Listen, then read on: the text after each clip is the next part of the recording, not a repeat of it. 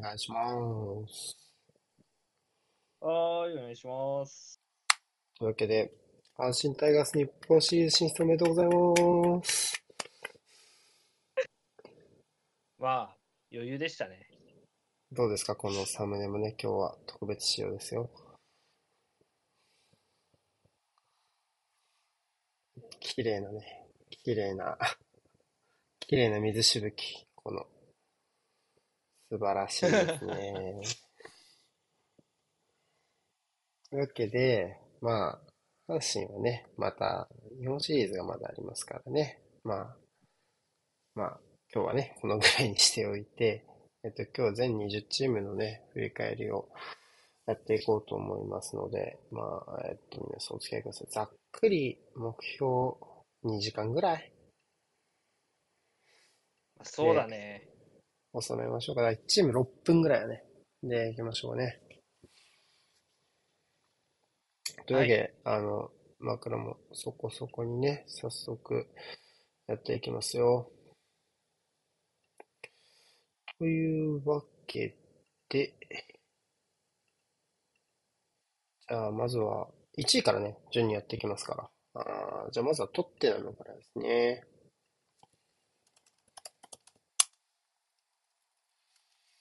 えーっと、まあ、1位ですけど、シンプルに、えーっと、まあ、今季のプレミアリーグのサプライズ枠って言ったら変だけど、やっぱりちょっと苦戦が予想されてたじゃないですか。はいはいはい。開幕の段階ではね。けども、ここまでは6戦、あ、えっと、6勝2分けで、まあ、首位ですよね。えーっていうことで、まあう、ん。シンプルに期待以上の仕上がりだったっていうのは間違いないよね。あ、そう思いますね。はい。うん。じゃあ、どこのあたりがまず良かったですかね。昨シーズンのとの違い、まあ、ケインがいなくなって前線がね、まず苦しいんじゃないかってところがあったと思うけど、そこを解決したのがやっぱり一つ大きいですか？去年とそうですね、違いっていうと、やっぱりサイドバックと、まあ、ボランチ、まあ、のキャラクターですよね。やっぱここが、やっぱ一新されたことが大きいのかなと思いますね。うんああ、なるほどね。ぱりまあもちろんそうだね。詰め方のところが、まあ、ある程度スムーズになってきたというところかな。で、まだまだこう、行けば取れるというのは、多分去年のスパーズっていうのは、プレッシングに対して相当慌てる場面が多かったチームなので、そうだね。まあそういうじゃないですけど、そこが抜けきってない中、出てきた相手を守るっていうような、えー点の取り方してたんじゃないかなと思いますね。そうですね。まあ、あと、バックラインとかも結構、まあ、ダイヤとかね、どっちかというと去年で言えばローラインのがいいんじゃないのっていう選手が多かったり、高いラインをね、上げようとしてプレスかけていこうとしたときに、まあ、ちょっと苦しいんじゃないかっていう選手が多かったけど、ファンデフェンとロメロのコンビなら、まあ、そういう多少リスクを冒したサッカーも、まあ、許容できるかなって感じでしたよね。そうですね、やっぱり去年ほどのあたふた感はやっぱなくなったと思いますね。まあ、たまにやっぱあるんだけど、まあ、それは、まあ、ある程度は仕方ない部分もあるというか、まあ、改善という意味では非常に大きく、うん、で、ね、現れた部分だと思いますね。うん。まあさっきも出たけど、ウドジェとポロに関しては、まあ攻撃の部分で存在感を持ち出すのはもちろんだけど、まあ、ノースロンドンダービーの後半みたいな少し撤退の局面が多くなるような場面でも粘りを見せてましたし、えっと、ここの部分はね、ポロのサイドバックなんて、まあちょっと厳しいんじゃないのって見立ての方が多かったはずなのに、まあきっちりと攻守に穴なくやってるっていう意味では、なんだろうな、もちろんアーセナルとかシティの方がバックフォーは硬いと思うけど、期待以上っていう意味では本当によくやってるなって感じですよね。そうですね、なんか、根性で、えー頑張ってるような印象ですね。そうね。あとはまあ少し前に目を向けると、まあビスマもそうだけど、やっぱマディソンですか？うん。うん。まあ、やっぱ、彼がやっぱり、あの、前と後ろをつなぐリンクマンとして、まあ、そのリンクできるレンジがやっぱ広いなっていう印象はありますね。やっぱ去年までそこをつなぐってなると、やっぱケインの手を借りる必要が出てきたりして、なあその、なんかややアンバランスな前線になってた部分なんですけど、やっぱそこを経由しなくとも、やっぱマディソンが一人で、やっぱその後方、ビルドのスタート地点から、やっぱゴール前っていう、その終着点までを、やっぱね、あの、担当できる、やっぱそのね、裁量の大きい仕事をしっかりとこなせるっていうのは、やっぱ非常に大きいと思いますね。オフザボールも意外と上手なのが僕は個人的にはびっくりしましたね。ボールを引き出す動きも結構上手。ボールを前を向いてね、何かをする選手っていう印象の方が上だったので、そういうところの、まあやっぱり、うん、ポステコグルーのサッカーで言うと、やっぱり前線は動きもあるから、王様みたいなタイプよりはね、今日結構、あらゆる、トップ下あらゆるところに顔出す方がいいですから、そういうところで言うと、マディソンのキャラクターってどうかなって思うとこもあったけど、もう全、そういうところも含めて全部やっちゃう感じでしたね。そうですね。うん。うん。まあ、伸びしろというか、あえて課題を探せば、まあ、ソンとクルゼフスキーとかはね、結構、まあ、特にソンなんかは出してとしても、受け手としても優秀だし、得点感覚もね、昨シーズンに比べるとはるかにもうシャープだし、いうことないですけど、まあ、この図で言うとやっぱリシャルイソンのところ、もうワンピースがちょっと足りないかなって感じもするから、ここはもうね、一人こうバッチリハマるような組み合わせが見つかればさらに盤石になるのかなっていう気はしますけどね。うんうんうん。まあ、あとはあれだよね、買いにかないピースがちょっと他の強いクラだねブと比べてすぎるっていうのはあるね。ただまあ、えっと、そうね、センターライン、まあ、この図で言うとやっぱり、えーソン、マディソン、リスマー、まあ、クルゼフスキー、まあ、サールのとこはベンタンクルドが帰ってくるもしかしたらね、外撃かもしれないけど、あとは、バックフォーは全然効かない感じは、うんセンターバック2人、うんバック4。うん、まあ、キーパー、うんキーパーもおらん気がするし、今ね。そうね。だから、そういうところ、ただまあ、あ去年のアーセナルと同じで、まあ、しばらくは週1が続きますから、えーカラバーカップももうすでに敗退してしまっているので、そういうところで言うと、うん、要は11人揃ってしまえば押し切れるって可能性も、まあ、あるのかなって感じも、可能性はあるよね。そうですね、次は早速ね、今週末はビスマがいない中でのフラム戦ですか。なので、うんうん。まあ、少しね、誰が出てくるかなっていうところもね、ありつつうん。ですね。そうね、怪我人がね、ちょっとナームリアとの怪我人が少なくないのは気になるかなとは思いますが、まあ、ジョンソンはそ、そろそろ戻ってこれそうかなって感じはしますけどね。うん。うん。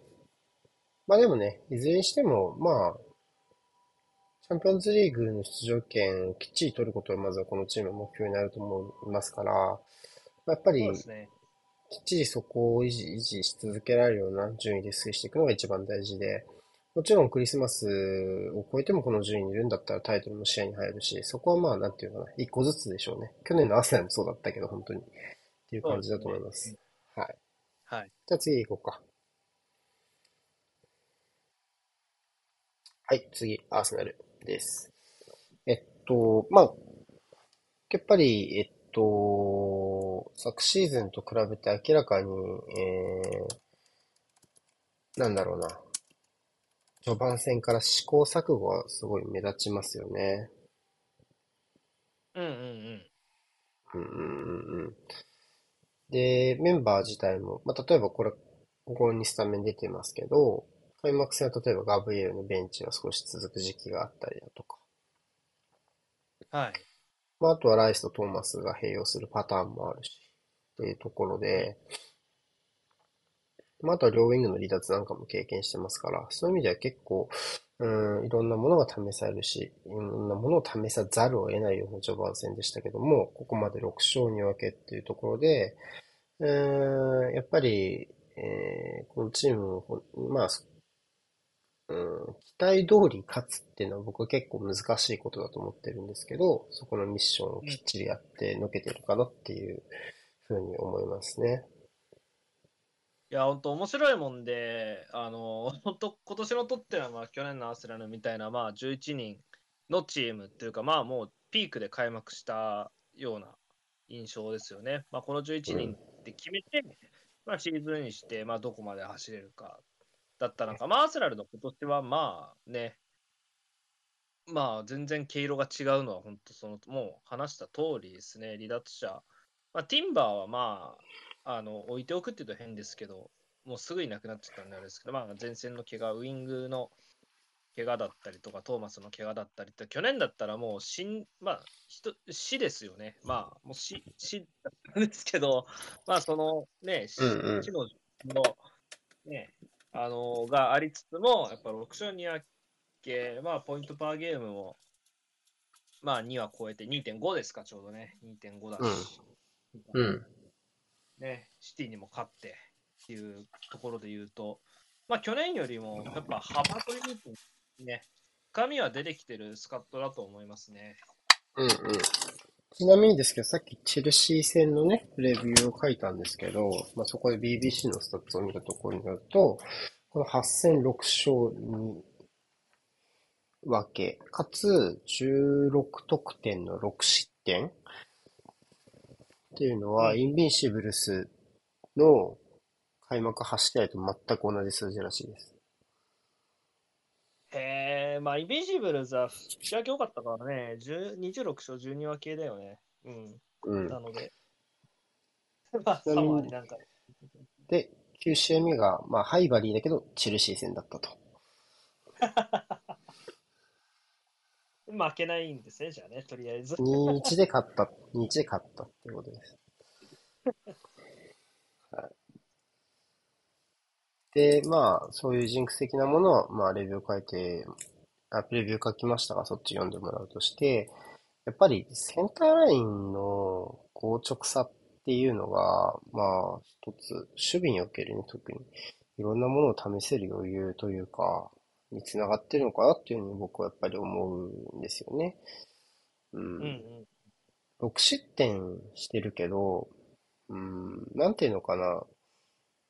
ちょっと誤解をされ、ご誤解をストレスに言うと、お多いなっていう6失点。っていうぐらい、その、チャンスを作られてない感じはやっぱちょっとしてるんですよね。僕の中で。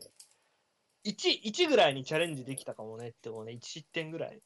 まあ4、4とかやな。4とかにしてほしいかなってイメージだったかな。この8試合の内容を踏まえれば。っていう印象やっぱりあるぐらい、やっぱチャンス作らせてなかったけど、まあそこはやっぱりまあビルドアップのトライのところの不具合だったり、まあ個人のエラーだったりもするから、まあそこはしょうがないところではあるけど、まあ内容としてはそれぐらい、もっと少なくてもいいかなっていうぐらいの出来だったように思うし、うーん、まあ、やっぱりラヤとか、まあ、やっぱアンカーがライスに変わったところでちょっとテイストが変わってきてはいるところもあると思うのね、正直ビルドアップのところも、うん、去年だったらトーマスが、まあ、森中中央のへそになって、まあ、ここは動かさないで、まあ、他の選手が結構工夫しながら調整していくっていうのがやり方としてあったけど、まあ、今季はライそのアンカーも含めて動き回って、えー、誰がどこにいても、うん、まあ、相手もね、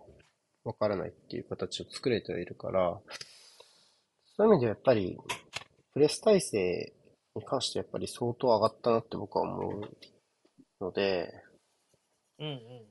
やっぱやってることの価値あるのか。まあ、ライアンのね、投影も含めて、やっぱりやってることの価値はそれなりにあるのかなっていうふうに思いますね。うんうんうん。うん。あとはまあ90分の使い方もすごい上手になったし、うん、去年も結構前半で大量に点を取ってたから目立たなかったけど、やっぱり後半の戦い方ちょっと危なっかしかったりするじゃない？勝ってた時期から。はいはいはい。そういう意味でやっぱり明らかに負けにくいチームになったなっていうのはやっぱ感じますよね。後半になればやっぱり確実に押し込む試合ばかりだしね、どこが相手でも。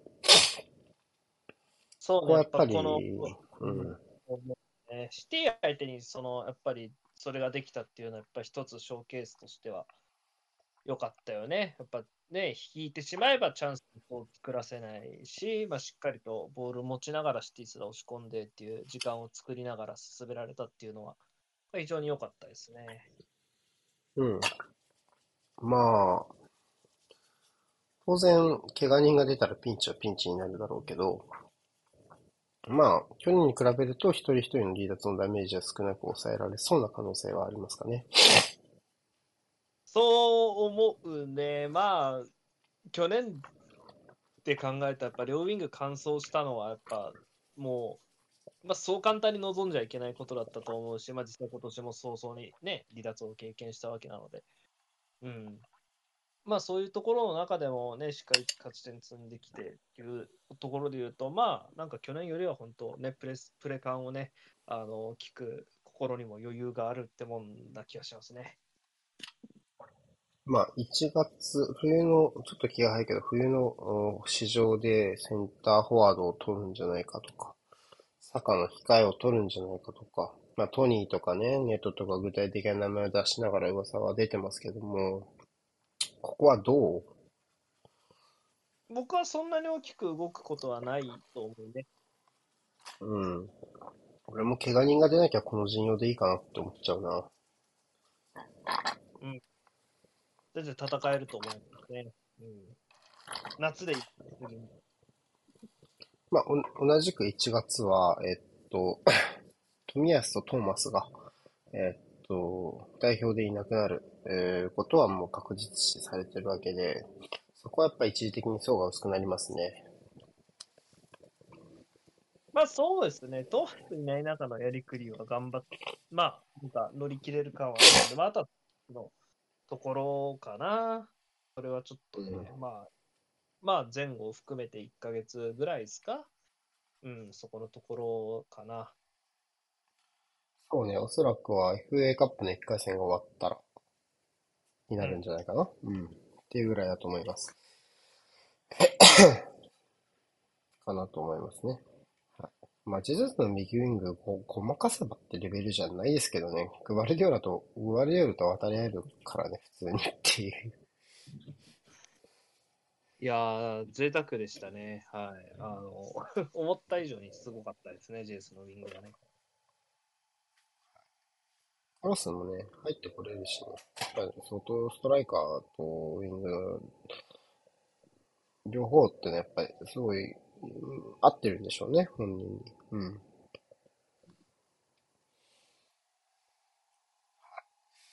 まあ、トッテム比べると懸念も比較的少ないというか、そういうところやっぱりあるのかなっていう感じですね。はい。じゃあ次。マンチェスターシティです。えー、っと、まあ、3位、アーセナルに、えー、負けて、で、その前にウルブスに負けて、ニューカッスルに負けて、実は公式戦は3連敗中だったり、あっと、違うか。まあ、えっと、チャンピオンズリーグ勝ってるね。はい。国内のコンペティションは3連敗中。まあ、えー、こいつら1ヶ月もリーグ戦勝ってません。まあ、もう1ヶ月も勝ってません、リーグ戦。1ヶ月未勝利です、リーグ戦。はい。ということは、まあ、ロドリがいる試合は全部勝ってるし、いない試合は全部負けてるということですね。ね、結構依存度の話をしてきましたけど、こいつらロドリーねえとダメだなっていうのがちょっとね、あの、もう白日のもとにさらされた感じはありますよね。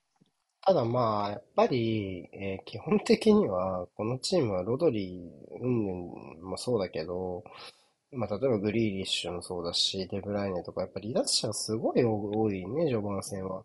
うん、だった中で、逆にロドリーを持って帰る手前までは、普通に勝ち続けてた。要はゴールキーパー2人登録するのが当たり前で、控えの選手7人しか、それでも7人しかいないっていう状況でも、まあ勝ち続けたっていうのはやっぱり強いなっていう序盤戦だったなというふうに僕はシンプルに思いますよ。試合の展開も明らかに、えー、っと、ロドリが離脱する前はですけど、えー、苦しくない、昨シーズンの序盤戦に比べると苦しくない内容多かったと思うし、うん、まあスロースターターのチームとしてはだいぶ勝ち点詰めてる方だし、まあ3位悪くないんじゃないかなっていう気がしますけどね。それはそうね。うん。まあ、えっとベルナルドとかもね、なかなか調子は整わなかったりするけど、まあ、やっぱりアルバレスは全然フル稼働でいけちゃうところとか、まあヌネスもね、結構期待はできそうな感じはするし、僕はやっぱド、ドクは相当驚いたはいはいはい。かな。僕は相当時間かかるか、フィットしないまま終わると思っていたんで、あの、ベルギー代表での彼を見る限りでしたけどね、ワールドカップでの。なので、ここまで早くフィットするのは正直驚きましたね。うん。あとはフォーデンもトップ下のところで、えートップ下に入り込むようなライン間に入ってくるロールで少し復活してた昨シーズンはちょっとね、あの寂しい、個人としては寂しいシーズンだったような気がするけど、まあ、そこのところも存在感出し始めてるし、ここら辺は、まあ、誰が出ても、それ、個性を変えながらうまくアジャストしてる感じはやっぱり強いチームだなって気がしますね。あちょっと、やっぱりうんで、バックラインも盤石だし、そこはやっぱアーセナルと似てる。大崩れしにくいよねっていうところは似てると思うけど、やっぱハーランドとロドリだけは、やっぱりシステムを作る側の人間だと僕は思うので、ちょっとこの二人が、例えば、まあ、ロドリがいない、例えばウォーカーのオソとか効かないとかもそうだし、もう一枚足りない時の攻めても、やっぱり彼が担ってたわけだから、そこは、ね、終盤戦終盤はもう彼、ストライカーというか、シューターじゃない。もう、クラッチシューターだから。っていう感じだし、まあ、やっぱハーランドがきちっと相手のディフェンスラインをピン止めしてくれてるからこそ、アルバレスやフォーデンが輝くって側面もあると思うんですよね。だからこそ、うん、そこのシステムを作る側の人間が二人いな、どちらかがいなくなってしまうと、こういう状態に陥るっていうところが、やっぱりこの、国内3連敗の、うん、まあ、うん、まあ、教訓じゃないですけど、まあ、示唆するところなのかなって感じがしますね。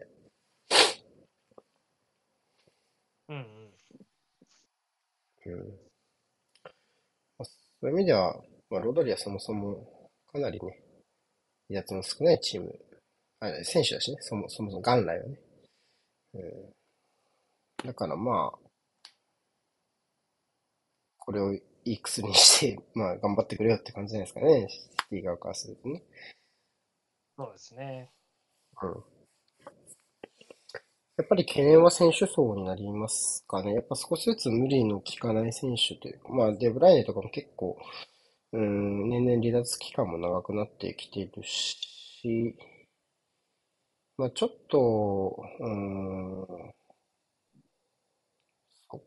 そういうと、まあ、替えの利かない、えー、ポジションの選手たちは頑丈ではあるけども、少しやっぱり昨シーズンに比べると怪我が多いのは懸念であるよね。層が厚いというか、スカットの総人数が多いチームじゃないから、そこはちょっと、うん、んダメージが来やすいかなって感じはしますね。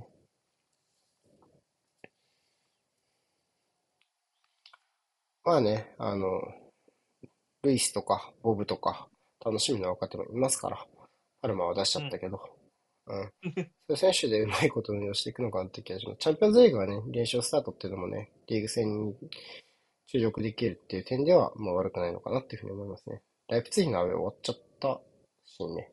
だよね。ライプツィヒのアウェイだったよね。確か、前節。はい。じゃあ次。リバプールです。えっと、せ、オプタかなんかのデータでは、なんか結構、シティに次いで2番目に今首位の予測の率が高いみたいなのがリバプールの立ち、もう本当ほぼアーセナルと同じぐらいやったけど、数字見たらしいので、データ的にはかなり強いチームっていうことになるらしいですよ。ああ。そう言われると、そこまでじゃない気がするけどね。要は優勝2番手なのか、まあ、トッテムと同じ、まあまあ、確実に CL 出場権なのかっていうところに言うと、イメージとしては僕は中間ぐらいなのかなっていう気がしますけどね、その、うん、優勝争いと、こっちとっていうイメージとしては、間ぐらいのチームって感じ。どっちもチャレンジできるっていう感じでね、えー、立ち位置にいるのかなっていうふうに僕は思ったりします。えっと、まあ、昨シーズンの終盤ぐらいからずっと怪我がやっぱり中盤を中心にやっぱ多かったし、中盤に関してはやっぱり入れ替えも結構ね、ファファビーニョとヘンダーソン両方入れ替えましたから、そういうところとかも含めて結構、うー難しいシーズンかなというふうに思いましたけど、終盤はやっぱ補強した選手が次々とヒットしていく中のがやっぱり大きかったですね。まあ、そうでしょうね。やっぱり、特にショボスライが、ね。ね、早く存在感出してくれたっていうのは、まあ、この今の状況の立役者でしょうね。まあ、リーグ全体を見ても、ベストバイって言ってもいいぐらいの、遜色ないぐらいの活躍ですよね。そうですね、やっぱ、ね、海外から来た選手っていうところで、結構僕はくくるんだけど、まあ、リーグ内席はね、まあまあまあ、あるので、まあ、そうね。そういう意味では、かなりのインパクトを、出る試合出る試合残してたし、やっぱりサラーの相棒ってところは、やっぱりこのリバプールの強さというか、こう破壊力を維持する上で重要ですから、そこをきっちり彼がね、えー、やってのけたっていうのはやっぱり大きいでしょうね。ただ、中盤全体、ね、あ、で、あ、ただ中盤全体で見たときの、どう？結構軽めの選手が揃ってるかなって感じがするんだけども。そうですね。まあ僕は結構、リバプールに関してずっと多分似たようなことは言ってるんだけど、やっぱ、まあ相手に流れいった時に取り返すのに今年は相当苦労してる印象はある。時間がすごいかかるイメージが例年と比べるとあって、うん、やっぱそこはやっぱ中盤のキャラクター、特にまあ、学ポまで組み入れちゃった時の3センターですか、学ポ、うん、ショボス、バリスタってなった時の、やっぱ、まあ、言ってから、相手にいった流れを持ってくるのは、やっぱ、非保持の強度でしかないと思うので、まあ、そこ、な一回渡すと、ちょっとなかなか帰ってこないなって、実際そういう視点につながるようなこともあるっていうところで、まあ、そこはちょっと、まあ、かちょっと勝ち点がこぼれ落ちていくようになりうるのかなとは思いますね。うん、まあ、そうね。うん。あと、まあ、そう、まあ、ヌネスとかディアスとか、そういう保持というか攻撃の部分ではすごい僕は好調だとはやっぱ思うんですけど、うん、なんていうのかな、やっぱり中盤のところの、うん、プレッシング、ハイプレスに出たときに、うん、こう、ななんていうか、なんて言えばいいかな、えっと、えー、まあ、ジョーンズもマッカリスタも今季すでに退場してるじゃないですか、一発退場してるってことを踏まえると、やっぱりそんなにやっぱボールハンターというか球際で勝負するタイプじゃないのはやっぱりそうだと思うわけで、そう考えたときに、前線のプレスが結構ちょっと中盤にとって助けになってないじゃないけど、こう、なんていうかな。ある箇所に誘導というよりは、やっぱり強度重視で前から前からっていう風になって、後ろの負荷が高くなっていうようなケースもやっぱり、う見える気がするのね。うん。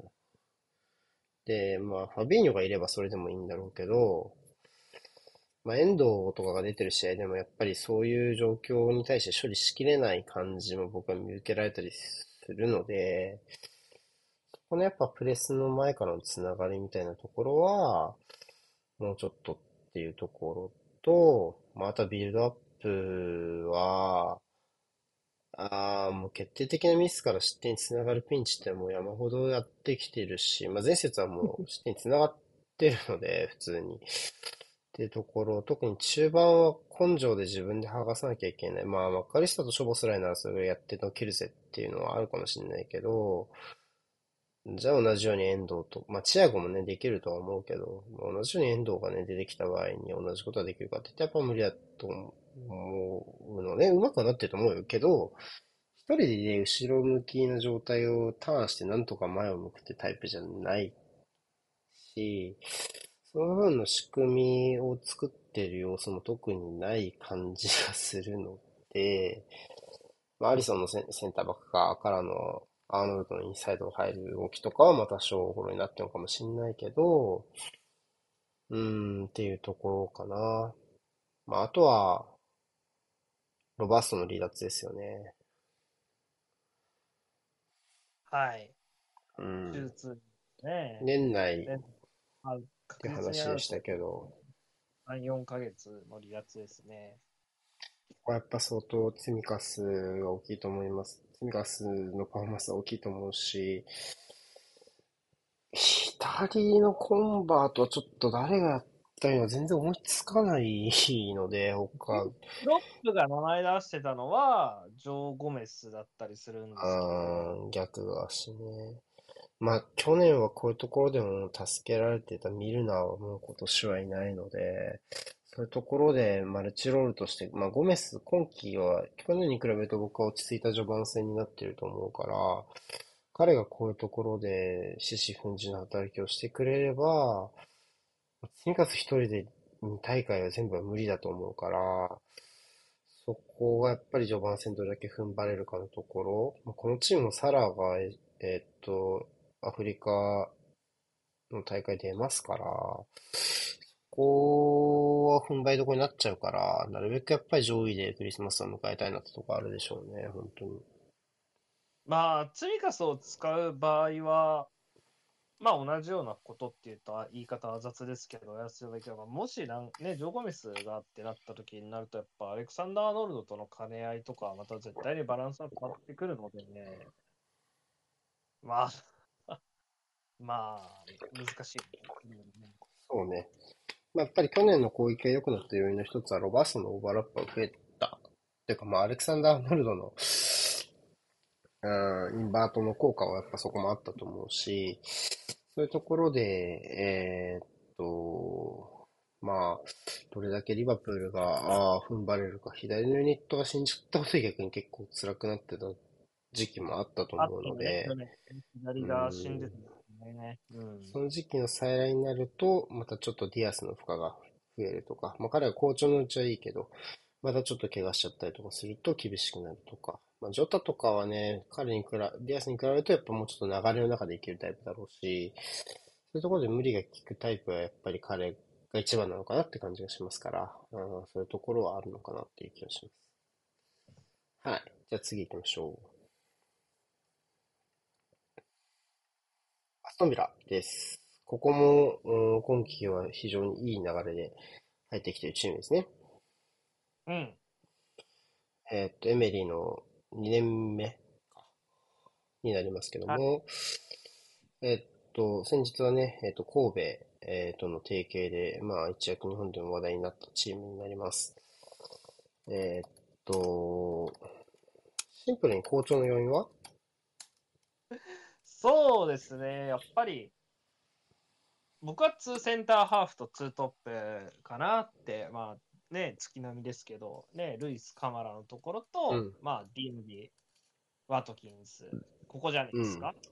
ううんん。いやさっき言ってた、そのベストバイはタリーグからっていうところ、あと特に、ブンデスリーガのアタッカーには非常に厳しいご意見をお持ちなことが多いジャベさんですけども、はい。もキャッツしてます。はい。ディアビはどうですか？ディアビはいいですね。はい。いいえ、いいじゃん。だって、いい、いいもんはいいじゃん。得点もアシストも、まあ、ボール運ぶところも含めて、やっぱ相当かなり広い範囲で活躍してるなって感じは受けますよね。思ったよりゴール前でのシャープさはあるよね。あの、ツートップで使うとどうなのか。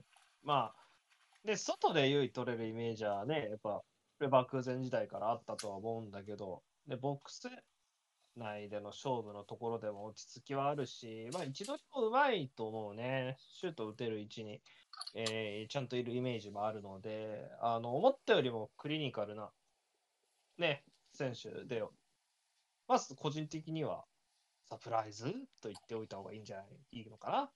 ただ、レバークーゼン出身のアタッカーってみたら、ベイリーと一緒よね、道筋としては。ベンリの後側のがディアビじゃねえのぐらいの極端な話ね、ぐらいのイメージかもしれませんが。2期連続で当ててるって感じよね、ここは。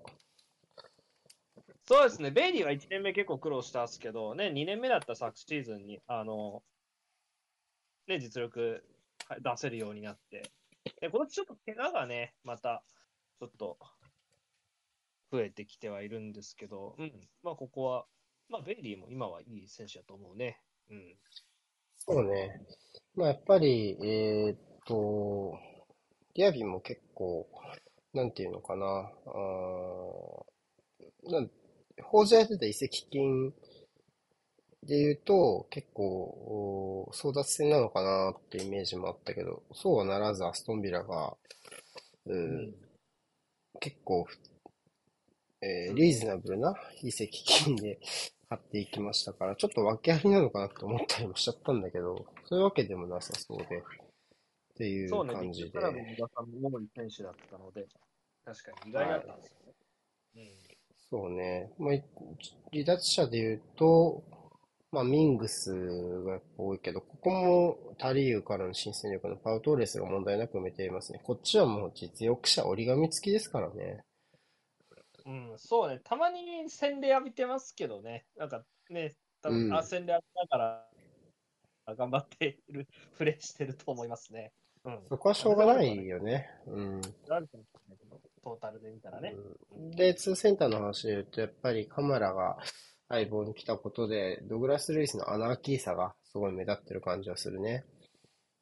そうですね、解放される感じありますよね、やっぱね、カマラ、ね、うん去年、もう良かった、去年の開幕から相当良かったんですけどね、長期離脱しちゃって、今年はね、どれぐらい稼働してくれるかっていうのは、結構、ビラの順位に直結するレベルの選手だと思うので、カマラに関しては。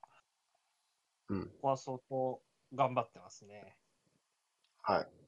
そうね、ティーレマンスの話もあったりとか、あとはザニオーロうん。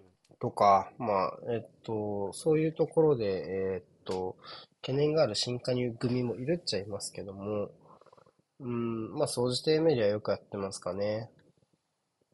規模感が合ってるんでしょうなって、リーガー時代を見てると、ちょっと思っちゃうね。うん、いい意味で。まあ、彼そうね、やっぱり、うんこれ、そうね。そ、それはあるのかもしれないね。うん。うん、し、ちゃんと総以上の順位に、まあ去年の後半からですよね、16試合で勝ち点32取ってフィニッシュしたようなチームなので、まあその勢い、まあだからまさにそうだよね、今年も8試合で16ポイントなんで、本当そのまま、うん。まあ、セビージャとかビジャレアルうんぐらいの実力のチームだもんね、アストンビラのプレミアにおいてはね。そのチームをちゃんと、まあ、EL ぐらいには出してぐらいのイメージってなると、本当に、まあ、そうね。クライアントの希望に応えるような、本当、順位につけてると思いますよ。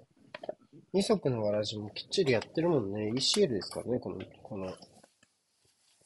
あんまり影響感じるなーって試合は意外とないのか、あるのかって感じですけど、あんまうん触れる、あんまないかな。うんうん。ですよね。うん。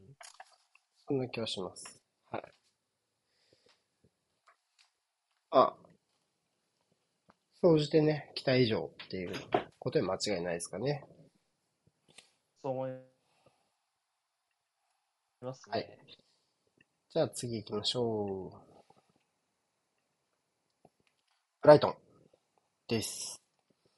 えーっと、順位で言えば、あー EL と並行になって今季戦っているっていうところは、まあ当然悪くないと思うし、まあカイセドとマッカリスターはいなくなりましたから、そういう意味では当然厳しいシーズンになる可能性もありましたけど、順位としては踏ん張ってる。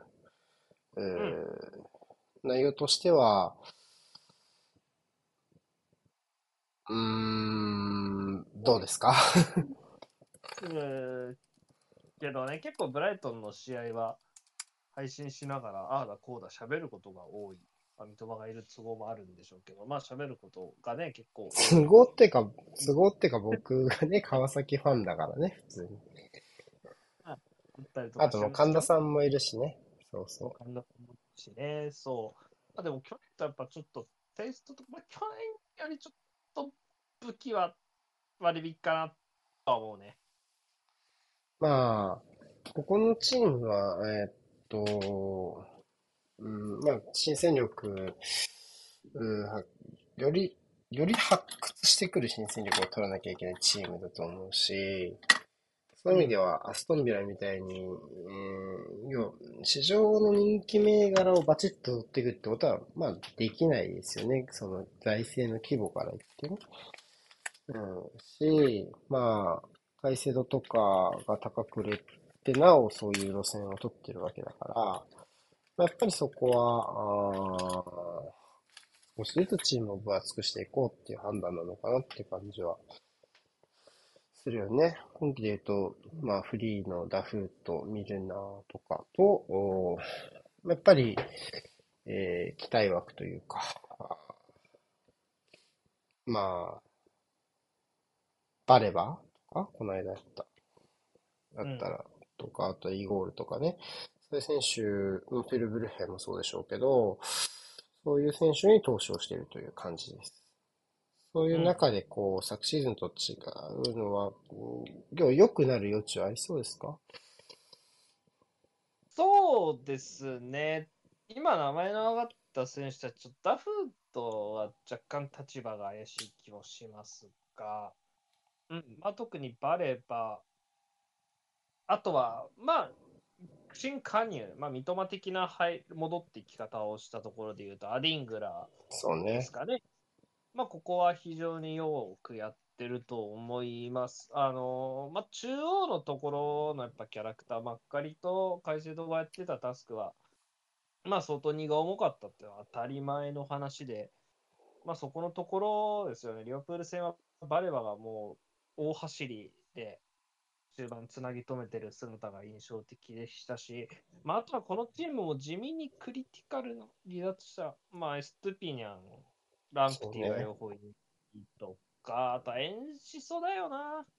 エンシソいないのは響いてる気がする。まあ、そのね、どこで、前線どこでもできますけど、中央とかで無理化すっていうことも演出はできますし、まあそういうところのキャラクターが、うん。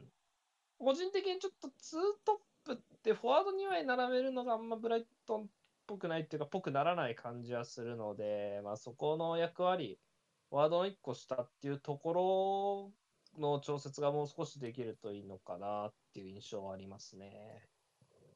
そうね、だから、まあ、フォワード、ブライトンのフォワードに求められるものって考えると、やっぱりその、センターハーフのところの一つ奥を狙うっていうところの降りてき方。まあ、ファーガソンは特にやつやな、とかもそうで、意外とやっぱり、うん、うんまあ、ジョアン・ペドロはよくやってると思いますけど、うん、結構大変だなって感じもするし、まあ、あと僕、配信でもたびたび触れるけど、少し気になってるのは、やっぱ三笘とまあ、要はその、センターハーフが捕まったら次センターフォワードが来てってところ。で、その次が、うーん、センターフォワードが降りてきたら、次はウィングが裏を取る動きまで連鎖してたはずなのよ、去年はね。このウィングがセンターフォワードの裏を取って一発で抜けるっていう動きが昨シーズンと比べて全然ないなっていうのはちょっとブライトン気になるところだったりするんですよね。だから、そこのところがどれだけ、なんか、あ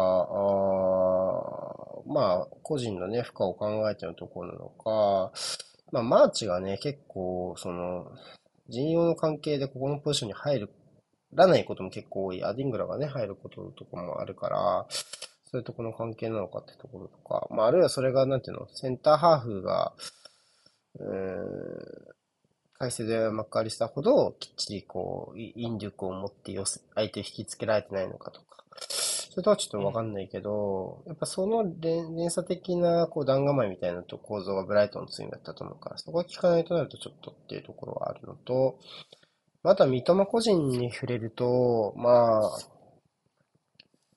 ちょっと、まあ序盤戦確かにタフなマッチアップのサイドバックが多かったのは確かだけど、ちょっとしんどそうというか、まあ、個人で無理が効くっていうところで言うと少しコンディションは落ちてるかなって感じはしないでもないですかね。そう思うね。うん。で、そうした中で相棒と言えるエストピニャが離脱してしまうっていうのはやっぱり痛手でしかないし、まあこの10月シリーズ代表戦休めたのは、ブライトンにとってはすごいこう、よかいいことだと思うんですよね。週2でずっぱり。えー、だしね。だから、まあちょっとこっから立て直せるか、まあ負荷はぶっちゃけ大きくなってると思うんですよ。契約延長もしましたし、またちょっと輝き直せるかってとこはちょっと気にはなるかな。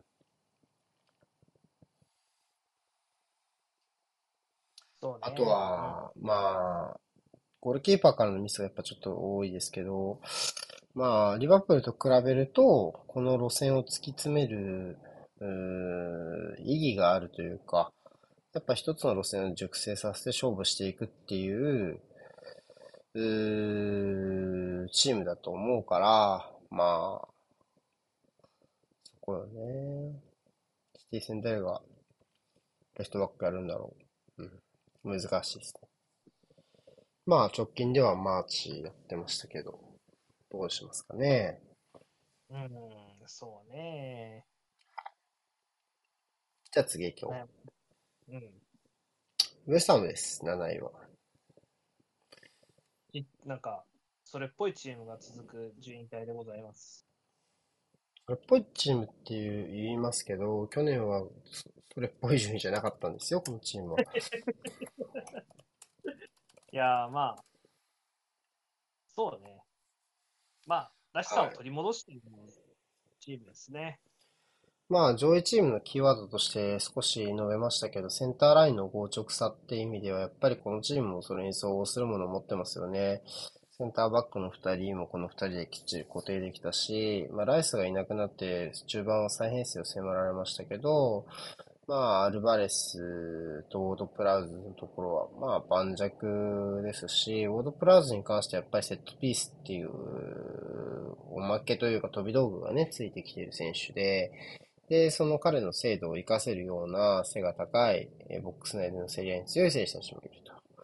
えーさらにはファールを取ってくれる前線もいるということでね、非常にウォードプラウズにとっては恵まれている職場、ウィンウィンの補強だったんじゃないですかね、ここもっていう感じでした。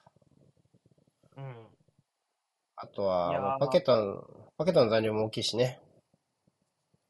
そうですね。はい。あの、いろんな人が賭博してくれたおかげで、もうパケタのことなんかみんな忘れてるので、これもね、追い風でしょう。賭博とドーピングだらけですね。最近の欧州サッカー。大丈夫ですか？イタリア人とイタリアリーグですけど、はい。大丈夫ですか？大丈夫でしょうか？えっと、まあ、ボーエンとかアントニオとか昨シーズンちょっとどうだかなと思った選手たちの序盤戦はね、序盤戦はどうだったかなって特に思われた選手たちも好調だし、あとは、まあ、じりじりとエメルソンのパフォーマンスが良くなってきているのは面白いですね。ああ、いいと思いますね。存在感相当あると思います。うん。うん。やっぱりシンプルに出てる選手の調子が昨シーズンと比べて良くなってるなっていうのは思うし、まあ、そういうところがやっぱり言える今年、これのチームは出てますけど、そこを経ても、まあ、強さを感じさせるなっていうふうな、序盤戦の理由かなっていうふうには思いますね。我々もね今フォーマンス立てしてるから簡単に点取れないね。うん。星取り表を見てるとね、シティとリバプールに連敗した以外負けてないですからね、8試合でね。うん。そうね。こうね、好調化してるのもね、地味に。うん。消化しつつの、この星感情っていうのもね、立派だと思いますね。ちょっとリバプール戦だけね、内容寂しかったかなって感じは僕はしましたけど。そこ以外は、うん、リラプールよかったかな内容寂しいのばっかだからな。うん。うん。あでも、リュフプール多分、ウエストハム戦が一番良かったと思うね、今季の中で言ったら。そうね、今週はうん。相当良かっ。今節はビラパークですから、やっぱそういうところも結構骨太の試合が見えるんじゃないかなって気がしますね。エンジダービーだ。じゃあ次。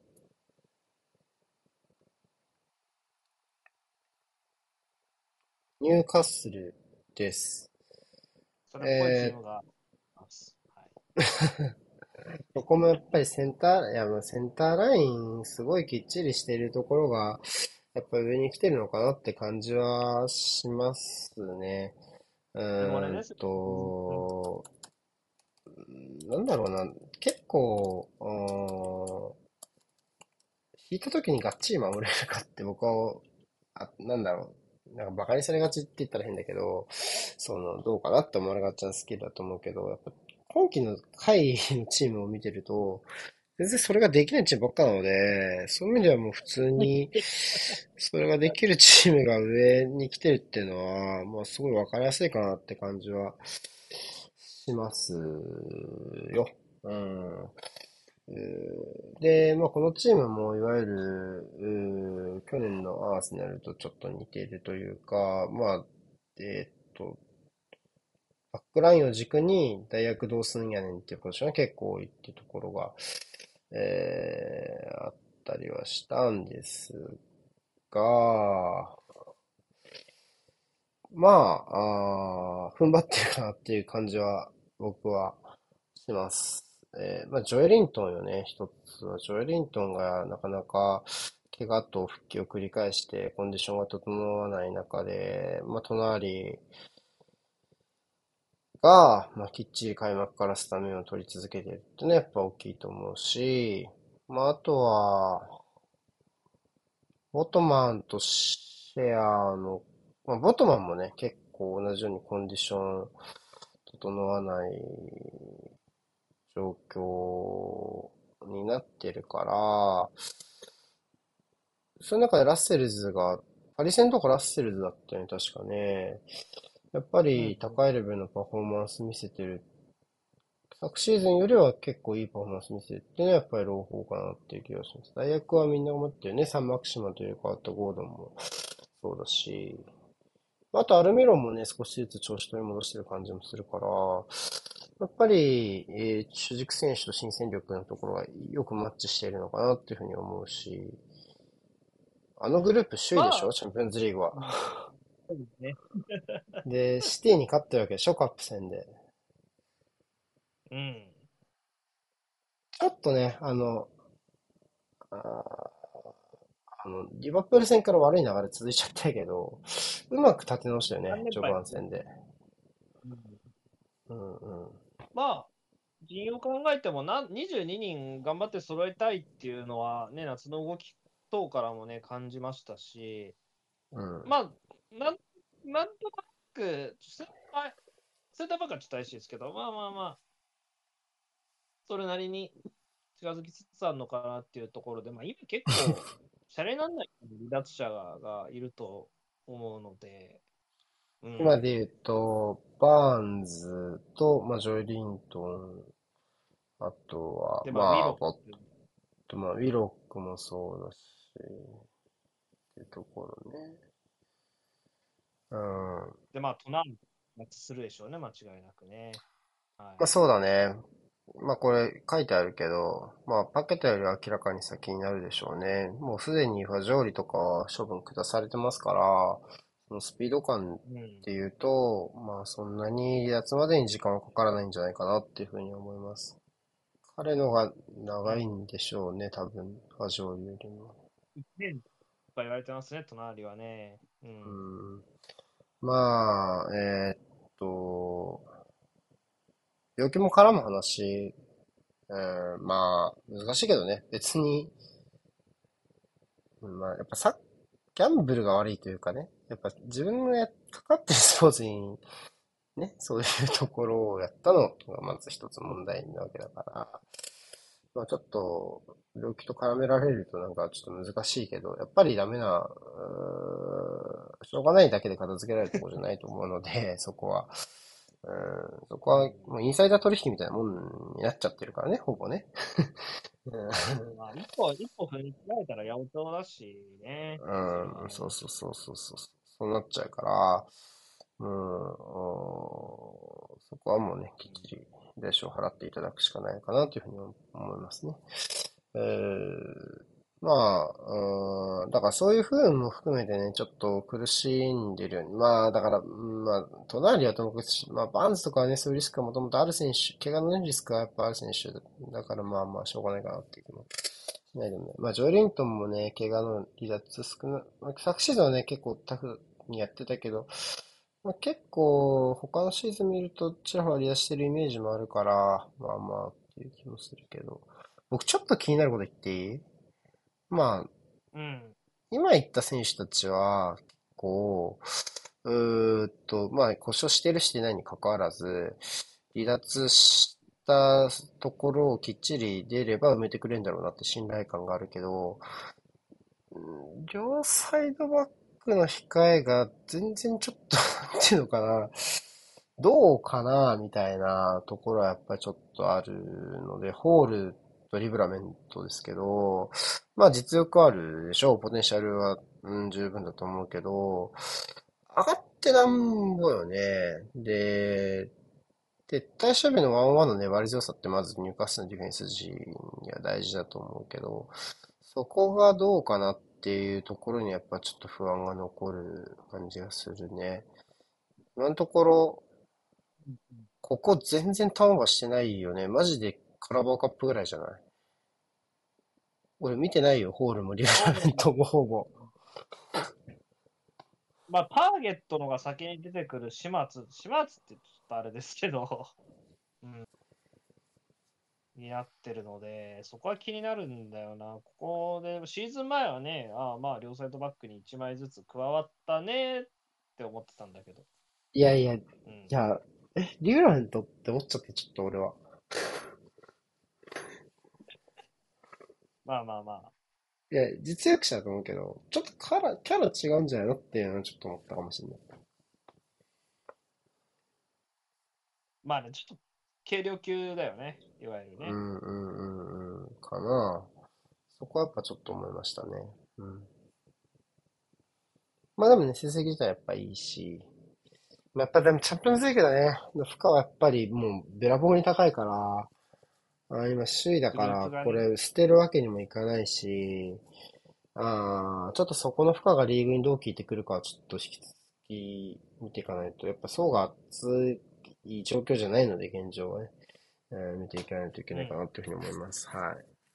じゃあ次。クリスタルパレスです。まあ、門番みたいになってきましたね。いよいよプレミアリーグの。はい、あの、リトマス試験紙ですね、ユニフォームの色も相まってね。はい。そう思いまあす。きっちりとこのチームを超えられるかどうかで合直さが分かりますよっていうところです。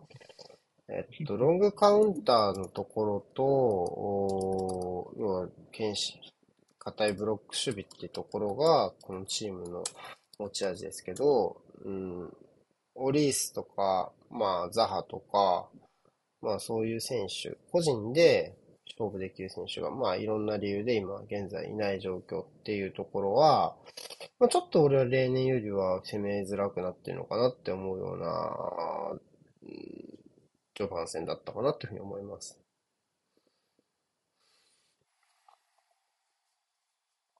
そうね。あとは、エドワールはね、その分好調なんだけど、おパ、待てたっていう、こう、背負って彼を前、エドワールを前向かせてくれる選手はセットじゃないと、ちょっと、どうかなっていうのと、あとはレルマとドゥクレが微妙に揃わなかったりもするので、そういうところでちょっと、例年よりは苦しいやりくりがスタートでスタートしてるのかなって感じはしますけど、そういう中で、ん？いや、音がブチって切れたねと思って、失礼しました。本当？あ、聞こえてた？聞こえてなかった。ああ、喋ったよね、なんか。あ、そうそう。あ、大丈夫ですよ、全然。はいはい。えーっと、サイドハーフの経験豊富さはやっぱその中でもすごい光りますよね。シュラップと IAU、安定感。安定感の鬼。本当に、この二人は。ワーキング、ワーキングサイドハーフね。守備的サイドハーフ。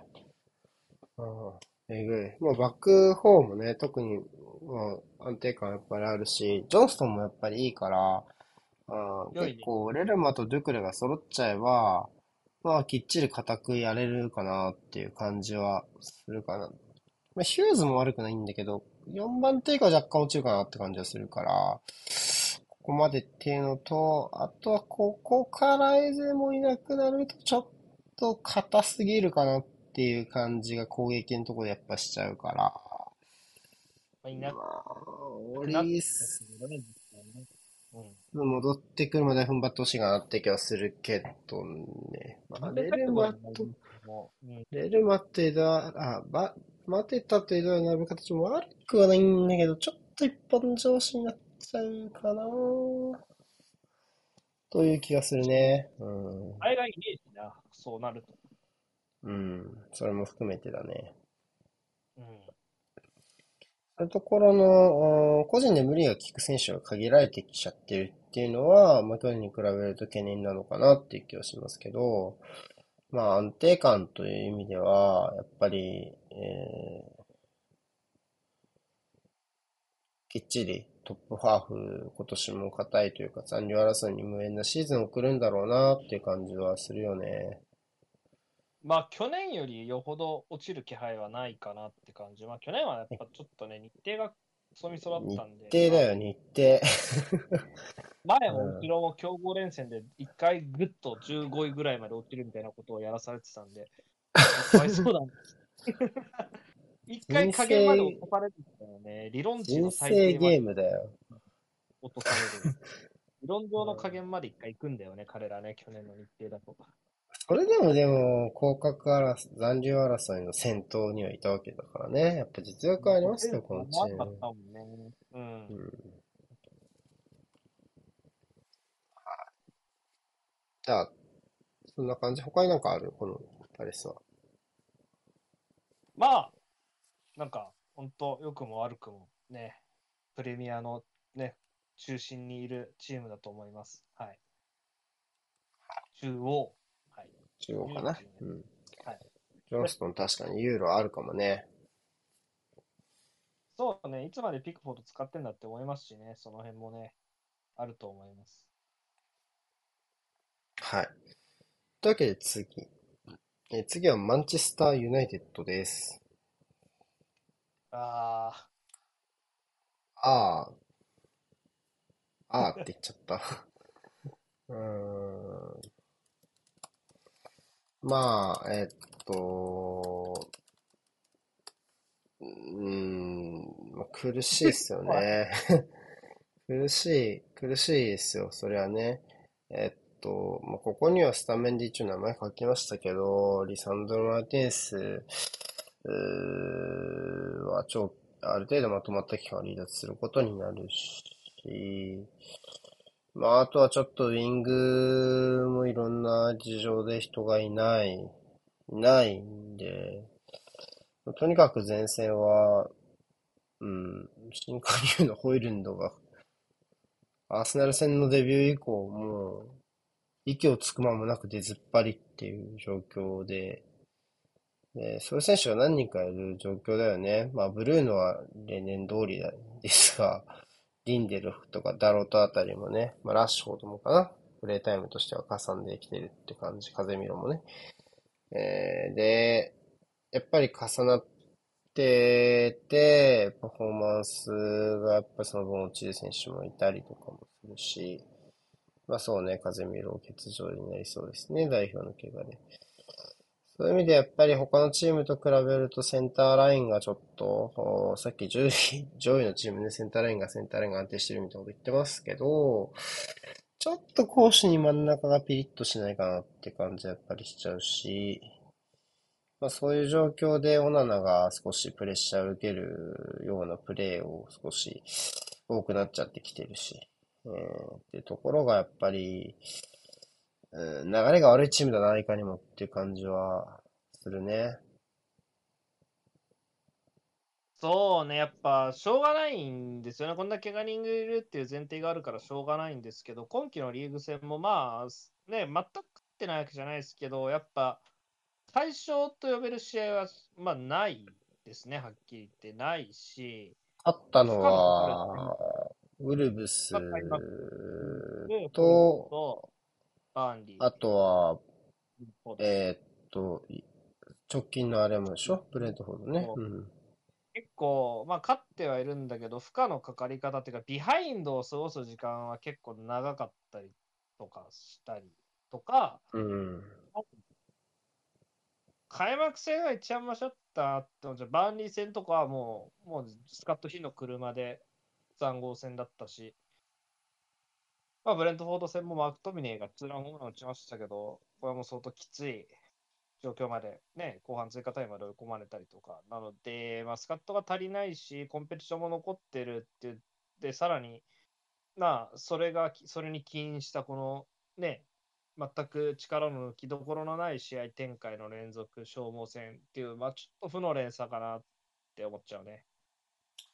まあ、オナナに関して言うと、まあ、セービングもそうだけど、個人的に、まあ、まあね、セービングももちろんもちろんそうなんだけど、やっぱちょっとこう、リサマルがいなくなって、もうちょっと後ろからは無理じゃない？今、つなぐ仕組み構築とかしてる場合じゃないし、前にホイルンドいるんだから、もうとっとと蹴った方がいいに決まってて、うん。っていう状況で、うんなんていうのかな、オナナが劣ったバ、バリューがここなんだよっていうところ。まあ、アーセナル戦のプレス回避とかは多少見せられたのかもしれないけど、もうちょっと、おもらう前に苦しい状況が来ちゃったなって風にだったかもねって僕は思ってます。うんうんうん。うん。あ苦しいね。マウントの序盤戦の出来はどんな感じ？あ、うん、何？いいよ。いや、全然いいですよ。マウントの序盤戦の出来はどんな感じですか？ってコメントが来たけど、ちょっと、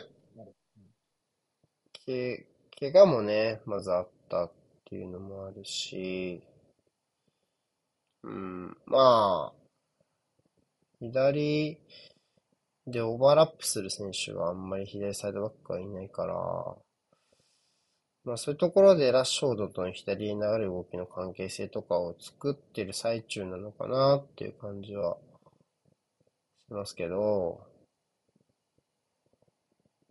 うん、マウントもな、この適用時期に、ね、離脱があったりとかして、まあ、面倒な状況になってるよなとは思そうね。ちょっとこう、ちょっといろいろはっきりしてくるといいのかなって感じも、チームの設計図がね、うーん、かなっていう感じはするのかな。僕は、そういう設計図がきっちりある流れの方が輝く選手なのかなっていうふうに僕は思ったりしますかね。う。うん。まあ、ホイルンドとブルーノがやっぱり調子が良くて、この二人がきっちり前線を牽引できているのは、まあ、いいっすけどね。ホイルンドにちょっとこれ以上も求められないよね。まあ、負荷かかりまくってますからね。うん。点も取ってるし、まあ、前進の起点にもなってるし、まあそうね、あの、背負って、体ぶつけて背負いまくってるわけだから、やっぱりシンプルに試合のね、疲労もあるだろうしね。ねあとはホイルンドはね、まあ次、ね、あの、ブレイズ戦ということですね。そろそろね、リーグ戦初ゴールも見れるかもしれないね。ああ、リーグ戦はまだ取ってないのか。取ってないですね。チャンピオンズリーグは取ってるけどねいや、しかし、上がり目っってどこら辺になりそうですか？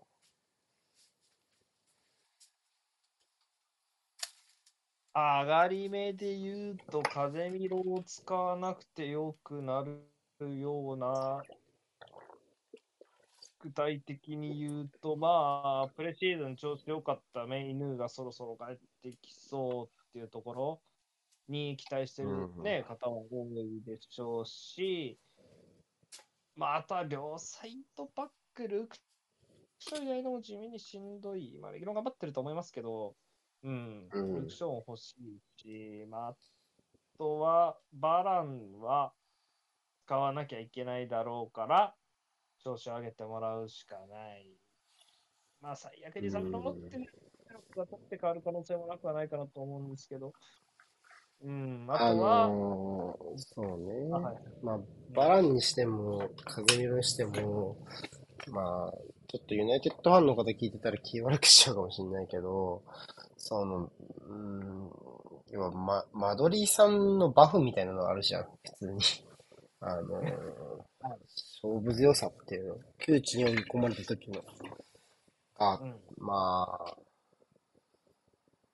うん、なんていうのかな。やっぱり優勝争いとか、こう一発の一番みたいなところに差し掛かる前に、なんていうの ちょっと負けちゃったりとかしてるのがやっぱり、うん、っていうのがやっぱある、あるじゃん。うん、うん、うん。だからやっぱちょ、そこは僕は風見色は気の毒というか、うん、まあ、うん、っていうところもあるし、うん、まあ、難しいっすね。そうね。あ、リンデロフとか、マクトミニーとか、まあ、特にマクトミニーのあの、久しぶりの夢の劇場？うん。あれが流れ変えるかどうかはやっぱりあるよね。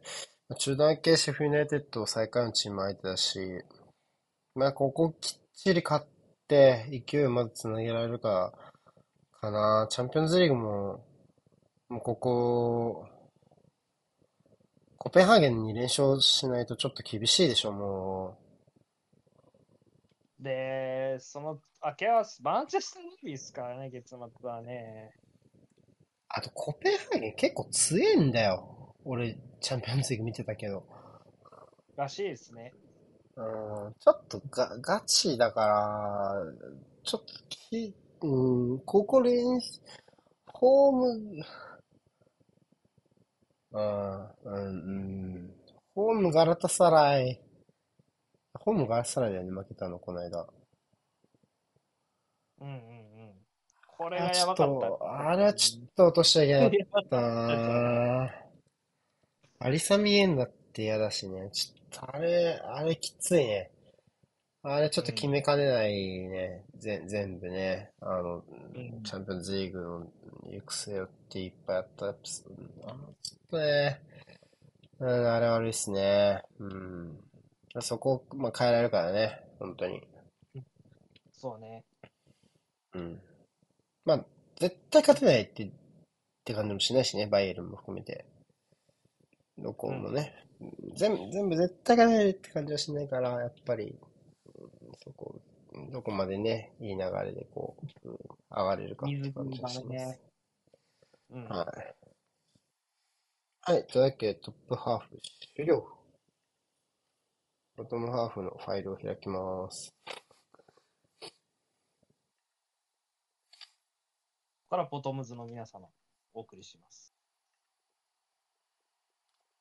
ここです。セビージャ、ルイジン、レアル・マドリー戦でございます。というわけで、チェルシーです。うん、まあもちろん、あーまあプレビューに書いた通りなんですけど、えー、まあ結構新監督選びが2点3点したでしょ？うん。で、まあ、2点3点した上に、まあ、新監督だから、まあ、戦力もごっそり入れ替えて、まあ、時間かかるのはしゃあないっていう気もしつつ、でも、欧州ない中で11位っていうのはちょっと寂しいよねっていうのは、まあ、あるよね。はい、今11位でございますが、ね、ェルシーはここから地獄のようなリーグフィクスチャーが待っているので、もしかすると、もしかするかもしれない。えーっと、チームとしての流れやっぱり今いいよね。公式戦は3連勝中ですし、えーそれを考えるといいけど、今言ったように、だからここを逆に乗り切れちゃうと、一気にチャンピオンズリーグ出場権争いぐらいまで食い込んでくる可能性も見えてくるし、えーっていう逆のパターンもあるし、っていう状態では結構ある今の、かなターニングポイントに差し掛かってる感じはあるね。うん。うん。まあ、序盤戦を経て、ある程度、チームの骨格を組み上げてきたのかなっていう印象はありますね。まあ、バック4、まあ、ちょっと、今はね、えーバディアシルとか、まあ、ジャ、ジェームズとか、まあ、チルエルもそうだけど、なかなかこう、ちょっと、メンバーが揃いきらない中で、まあ、今は、これ、ひとまずはこれかなって暫定のメンバーが固まった感じをするし、中盤もこの3人がファーストチョイスなと見て間違いないでしょうね。えー、で、前線はスターリングとジャクソンが核になってる。彼らが本当にチームを牽引しているっていうのは、まあ、昨年前線の核って誰なんだっけで一生迷子になったことを踏まえると前進したのかなって気がします。特にお荷物扱いされてたスターリングがいなければ、チェルシーはここんなに勝ち点を積む扱いは、積むことはまあできなかったっていうのは間違いないでしょうね。まあ、チェルシーが勝ち点取った試合は、まあ、9割型スターリンが持ってきてるぐらいの印象は正直あるので、うん。まあ、フラム戦はね、ちょっとまたテイスト違うけど、このルートンとバーンリーに勝った試合は完全にスターリングが、あの、ね、あの、全打点を叩き出して勝つぐらいのノリだったので、まあ、彼がいなかったらなんて考えたくもないでしょうね、現状はね。フラム戦、今話してたけど、やっぱフラム戦ぐらい、その保持のところで、きっちり前線に余裕を持たせてあげられる試合運びがやっぱり理想だと思うし、逆に言うとその他の試合ではそれが全くできてないって言っちゃっていいレベルだと思うのね。うん。だから、そこいう試合をどれぐらい増やせるかはやっぱ大事だと思うんですよね。結結局、エンソとカイセドっていう、そういう前線に時間を与えられるようなパスを出せる選手がいるわけだから、そういうところの組み上げがやっぱり、まあ、このチームは厳しいと監督は長持ちしないチームですから、組み上げが間に合うのかなっていうのは、ポチェッティーノにとっては、まあ、大事なポイントになるのかなというふうには思います。ただまあ、アーセナル戦、もちろんね、一発もあるし、勝つチャンスはあると思うんだけど、チェルシーにも。チェルシーにももちろん勝つチャンスはあると思うんだけど、あまあ、ちょっと代表行く明けっていうのはチェルシーにとってはどうかね。まあ、9月の代表明けの試合でも、カイセド欠場で、で、演奏は、調子悪かったですよね。で、彼らどっちもやっぱり直近の南米予選スタメンに出てますし、うん、ちょっとどうかなって感じはするよね。結構この二人とマッカーリスターが一番影響を受けてた感じがしたので、アーセナルは案外感じないよね。アーセナルもブラジル人はいますけど。マガライス、あと感じないで言うと、アルバレスは1ミリも感じなかった。まあ、アルバレスはそうだね。ああいつボリビアのコーチで戦ってたんだが、9月、ラストゲーム。それでマッカリスターとエンスボロボロだったんだけど、あいつだけピンピン戦っとった。よくわかんなかったわ。うん。うん南米屈指の名物難所、ボリビアアウェイ。う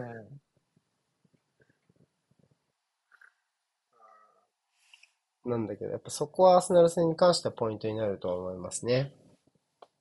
うん。まあ、ビッグロンドンダービーは逆転のダービーというか、それまでのチーム、その時のチームの力関係と逆の結果を主にアーセナルがね、出してきましたから、逆の立場になった時にね、アーセナルがきっちり叩けるかポイントになるし、まあ、チェルシーからしてもさっき言ったように、ここから厳しい相手の連戦になりますから、そこで、えー、まあ、立ち上がりのところで、まあ、勝ち点も大事だけど、うん、どっかやれるとこ持って帰ってこないとダメだと思うね。うん。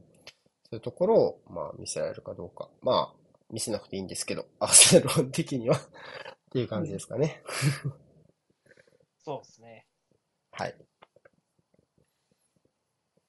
じゃあ次。クラムです。えー、まあ、ウエストロンドン仲良しですね。えー、来てます。えー、っと、ざっくりと、え、昨年と結構、がっつり同じシステム組んでるなっていう感じで。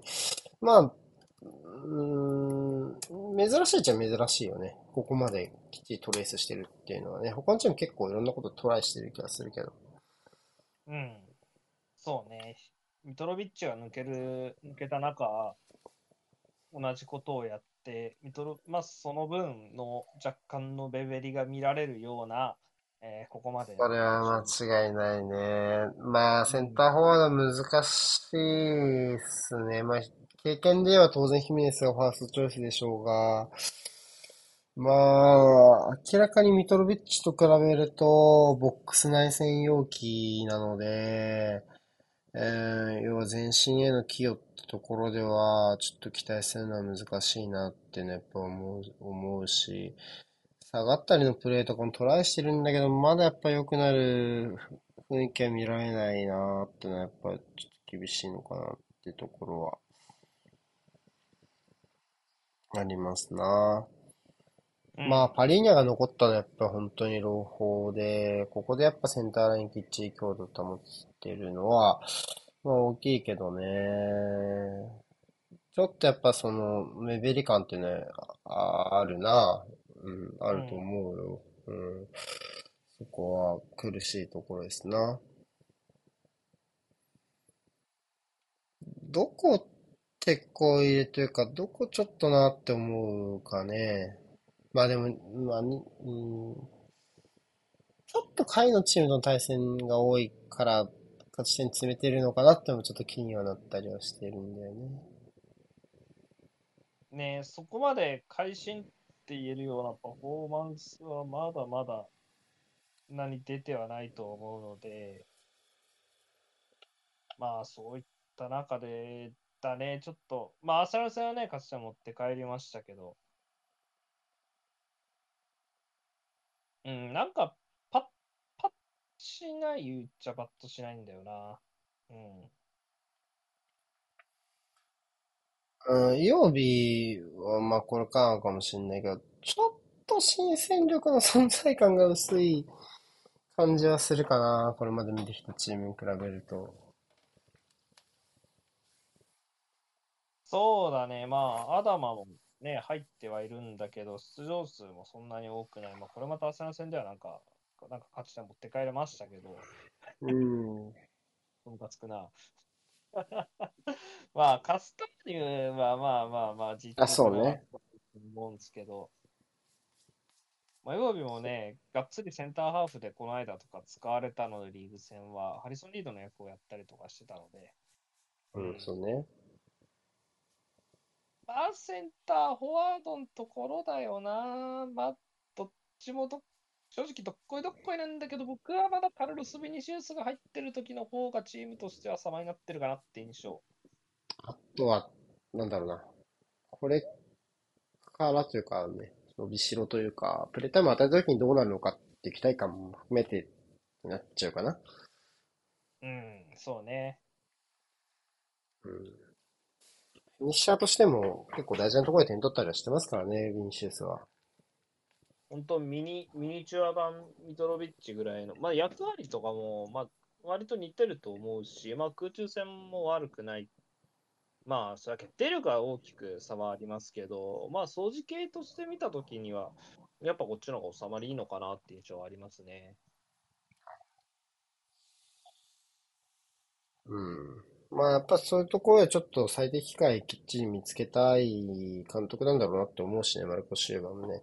ちょっとそこをまだ最適解探ししている最中たのかなっていうふうに思いますね。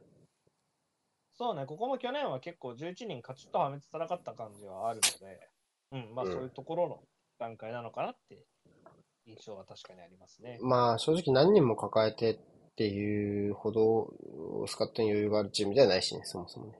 はい、だからこそ見つけたい。はい。じゃあ次。ノッティンガム・フォレストです。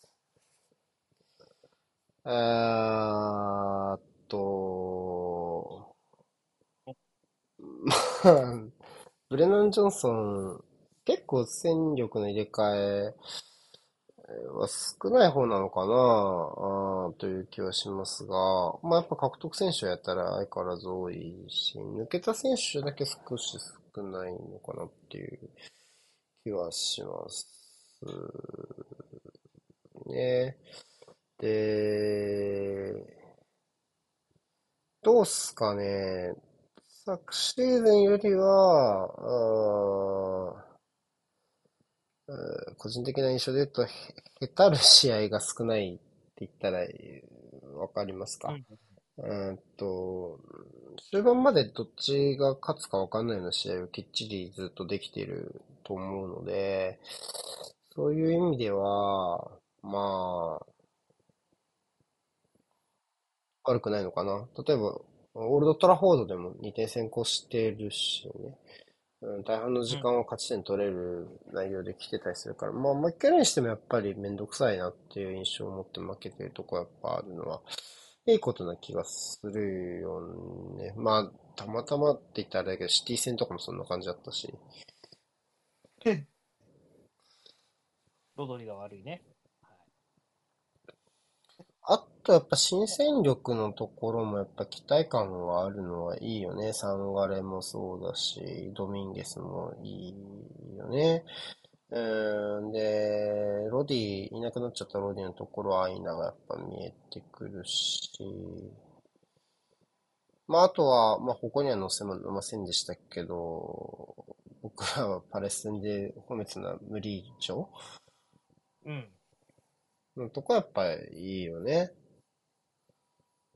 そうだね。結構、なんだかんだ、あんまり、言うて、まあ派手さは目立ちますけど、なんだかんだ補強した分、ちゃんと乗っけてるような感は、まあ、去年から感じる部分はあって、まあ他にもね、まあエランガとかモンティエルとかもね、今年取ってきてるそうだね。ところで言う。うん、まあ結構このチームね、なんか、あと一定のフェーズを境に、スタメン、なんかファーストジョイスが、ね、なんか周期的にね、変わっていくようなイメージはありますけど、ね、なんか今は、今で言うとね、イエーツが使われない期に入ってるんですけど、まあまあ、うんでもそういったとこも、まあ差し引いても、まあ今の3センターはね、攻守のバランスは良好に感じますね。そうね。たまですね。あ、田林さん、ああかんね。あの、ファーストショットになると全然見えて、あの、100%トップフォローのがいい選手だと思います、個人的に。申し訳ないけど。はい。2番手、2番手もちょっと厳しいぐらいのまあ感じ、ですかね。アイナとトップフォローでも僕はトップフォローのがいいぐらいのイメージなので、個人的には。まあ、まあ、そこは好みだけど、まあ、それを差し置いてタバレスのイメージは、ちょっとわがないかな、申し訳ないけど、ね現状。3番手になっちゃうのかな。うん右もね、オーリエとモンティエルでいいでしょって思うし、パフォーマンス考えてもね、ねオーリエってなって、まあ、うん、そんな感じです。はい。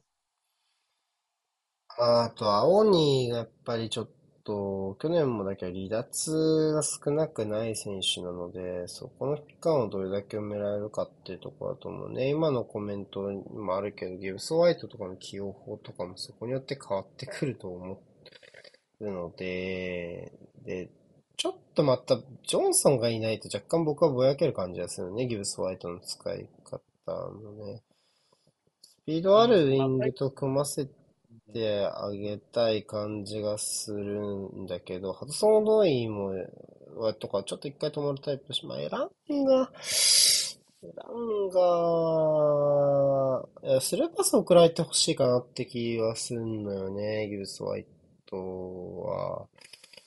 だからジョンソンとの相性すごい良い、良かったなと僕思ったりはしたんですけど、うん、ちょっとやっぱそこは、うん、僕は去年のが見えてたかなっていう気はする。チームとしては今年のは強い気はするけどね。そういう意味ではチーム力はよく上がっているのかもしれない。レイジョすごい良かったですよ。すごい、一試合だけだからね。まだセンターバック一試合だけ見てすごい良かったっても変だから。まあ、あれですけど。あとは、まあ、言うけど、まあ、ゴールキーパーね。このチームずっとゴールキーパーずっといいっすよ。うん、そこは、あの、残留争い一個上にいる理由、決め手と言ってもいいぐらいですよね。僕としては。うんうんただ、やっぱり、ここより下にいるチームのゴールキーパーに比べると、ワンランクいいキーパーだと思いますよ、僕は。うん、し、エラナバス、抱えるしね、このチームね。今も、あれ、ブラ、あーブラホディボスだっけ？ベンフィカのキーパーだよね、確かね、去年のやつだね。抱えてたりするので、ここ大事にしてる感じあるよね。ケイラナバスのヘンダーソンとかもそうですし、やっぱりそういうところは、まあ、あーダイレクトにポイントに効いてくるところだと思うから、そこが他のチームとの差になっていると僕は言っていいかなというふうに思います。はい。まあ、最低保障があるような感じはするよね。まあ、ここから多分ね、順位は結構上下動する気はするんですけど、もちろんね。的にね、ただまあ、俺は、まあ、降格は絶対ないかなと思う。うん。まあちょっとやっぱ今季下がすごいはっきりしてきてるからね、その分ちょっと、そこに食い込むイメージは湧きにくい感じもするしね。このチームの出来もそうだし、今季のプレミアの下の方の力の感じもそうだしっていうイメージかな。そうね。次、オルバーハンプトンです。うーんまあ今年もももちろんって言ったらあれなんですが、スロースタートで もうスロースターターでおなじみのチームですね。なので、まあ、そういう意味では見る側としてもそんなに、えー、慌てなかったんですけど まあ、どうですかね。えっと、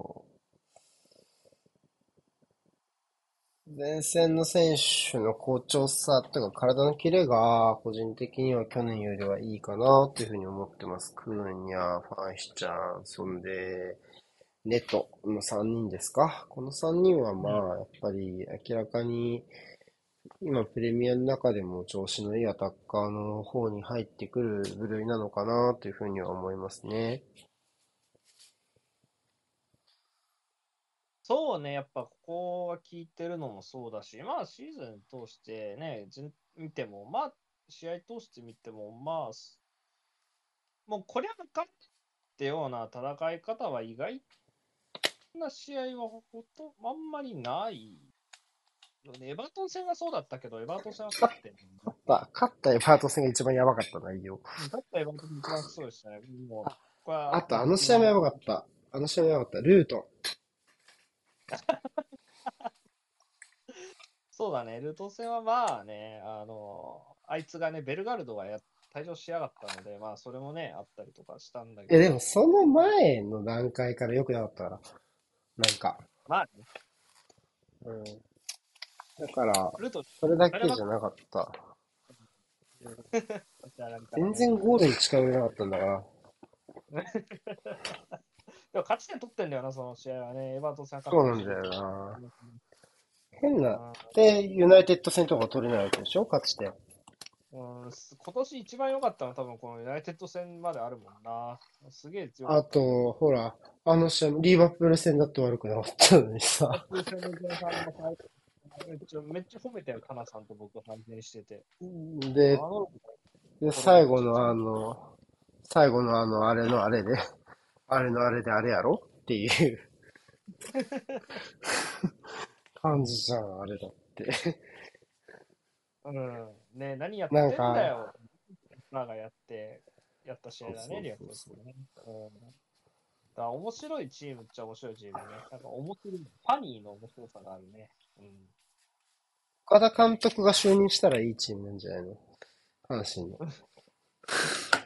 ね、あんなんやってたら、こんなん言ってたらあかんって言ってる。なんか、ちゃんと、ちゃんとしたことをやって。そんな気がするけど。ないし、意外とね、なんかこの、よくある、そのね、結果に内容が引っ張られないといいね、なんていうところで言うと、意外と持ち込めたままここに至ってる感もありけり。そうね。まあ、そうね。キルマン、ドーソン、アイトノエリアともかく、セメドとジョゼサの出来は毎試合ガチャな感じはありますな。攻めが当たると強えんだよな、普通に。っていうね。うん。セメドは相当低い、低いガチャ。ね排出率はね、お世辞にも高いとは言えませんが、当たると強えわね。それは間違いない。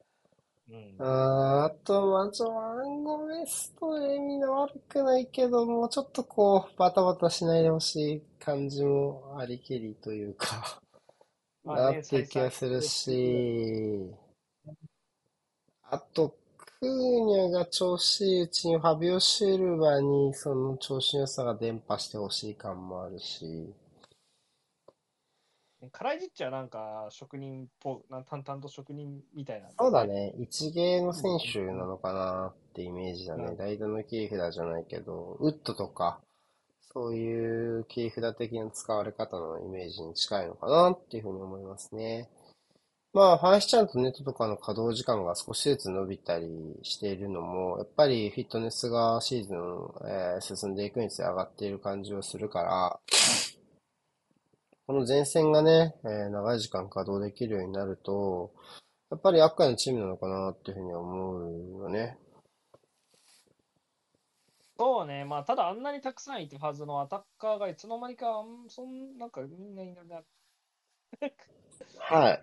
いないです。本当にカライジッチぐらいアダマ取られなくなったし、ポデンスもいなくなったし、まあまあ、綺麗なポスターもいなくなったし、うん。だからファビオ・シューは頑張んないとダメなんですよ。うん。そうなんだよ。うん。っていう感じですかね。うん。まあ、ここもそこまで下に下がるイメージはないけどね、前線に怪我人出たらまた別だけど。まあ、ネットの健康でしょうね。まあ、圧倒的に替えが効かないでしょう。うん。うんその3人もね。まあ、フィニッシャーって意味ではファンシちゃんもいてほしいな。まあ、そうね。ネトがえぐったところに、ね、逆サイドから突っ込んでくるファンシちゃんっていうのは非常に良い、ね、一つのパターンになってるので。南のハーランド、ファンシちゃんのファンシちゃんだよね。南の原のファンシちゃんのファンシちゃんですね。はい。ね。ようやってますもんね、彼もね。うん。じそんなに目立たない。セインプレミア来たんだね。本当だね。すげえ。はいじゃあ次行きます。ブレントフォードです。えーっと、まあ、今季も引き続き強豪相手の352と、要は、同格相手の433を併用しながら戦うっていう姿勢は引き続きですね。ですが、ちょっと今季きついか、その、選手、いや、怪我人に苦しめられてるチームの一つですね。苦しい。まず、エースがよくわからん理由で離脱し、そのせいで、昨年は、さいうとこのね、カライジッチみたいな職人枠勢いだったはずのウィサが、ずーっと、ずーっと、ムベウもはもちろん、ウィサはもうずーっと出てるっていう、あまり見ない光景うん。だし、それ以上にもうやばいのはもう、ウィングバックで、もう、ヘンリーがいなくなっちゃって、もう、てんてこまいですね。もうね、次の試合がやばいのよ。筆記出場停止で、なんか、ピノックは代表辞退してるでしょ、怪我でって話出てるので。クラインもいないのか。コリンズ、あれベンミーは帰ってこれないの、まだ。その、まあ、ベンミーのベノジンも出てきてないですね、この出てきてないよね。まああ、次どうするんだろう。まずいですね。ウィングバックを保護するしかいない。でアイエルに無理やりやらそうとしたら、ピノックはいないから、アイエルそっち使わないし、みたいな話になって。大変だ。俺、やばいな。オラキグベとか出てくんのか？もうなんか、ルイス・ポッターが間に合うかどうかの瀬戸際ぐらいの話なんで、こう最終ラインはマジでやばいかもしれないですね。マジでやばいんじゃないか？まあ、ゴドス、あゴドススタメンのとこゴドスいる、ゴドスいる、ゴドスウィングバックでスタメンできるよ。ギリ。マジ？でも次バーンディー戦だから4バックやんなきゃいけないんじゃないの？彼らの。表示そんなこと言ってられないよ。いや、サイドバックでもいいんじゃない？最悪じゃあ。でもセンターバック3枚もいないよ、今だってピノックいないんだから。あだから、コリンズ、アイエルで、もうサイドバック、ゴドスとロロアスでよ。終わりだよ。うんな。もういやだごめんダメダメ。風間彌弘理論で言うといけるんだ。ウィングバックできたらサイドバックできるし、サイドバックできたらスリーバックの左右はできるから。よかった。ヨルゲンセンがおるわ。ヨルゲンセンがいる。ああ、それは良いね。じゃあ、いけるかもしれん。違う、次の試合の心配じゃなくて、今季の話をししたいんですよ。ただまあ、そういう中で、まあ、えっと、1月、おい、やめろ。1月アメリカネーションズカップの2トップいなくなるから、やばいですねって。ひどい。ひどいことをカメ言うなよ。ルーンとコンゴだから、うん。カメルーンエース、でもエース帰ってくる、エースが。でも帰ってくる遅い。1月17日だっつってんだから空白期間が絶対あるから。3一人とも日いない。一試合？一試合だけ？じゃないでも1月17日絶対あるでしょ。一試合じゃない？だっ。て FA カップの3回戦が1月1週目の最後でしょ？で、そっから一週、一週空くんじゃないの？そっから。ちょっと休むよね一瞬。は1月14日。フォレスト戦です。そこやろ、はいそこだけでしょそこは、もう、フォワードなし。あ、モペイがいます。うんモペイがいるわ。モペイがいる。モペイとルイス・ポッターと、オラキクペえ？シャアでも間に合ってないでしょ、多分、このタイミング。シャアでな、確かにシャアでもおらんのか。あ、補強できるじゃん、1月なら。補強しよう。それは、シンプルに。モペイオラキングで、ルイス・ポッターの3トップですね。そうなるとね。終わりだよ。うん いや、本当でも、それがでも、本当今年の戦いにはやっぱりもう外せないですよね、彼らのね、本気をまあ、そういう中でも、まあ、どどう取るかだけど、俺は短い時間でもそれなりにブレントフォードらしさを出してる試合の方が多いと思うのね。その耐久性って意味ではそれはしょうがないよ。けどね。でもまあ、それはやっぱさすがだなって思うところの方が、まあ先かな。うんうんうん。まあ、うん、なってる方だと思うよ。うん。うん、できることがなさすぎるトーマス・フランクにもうこれ以上は。いや、本当そう思うね。まあ、ストラ、ストラクチャーを軸にしたビルドアップとかもちょっと落ち着いてくると、まあいいのかな。やっぱり危機する展開やっぱちょっと避けたいからね。うーん。そういうところが整備できれば少し楽になるのかな。うん。それができれば、まあ、サイドの選手を上げられるから、多少前線のサポートにはなるだろうし。うん。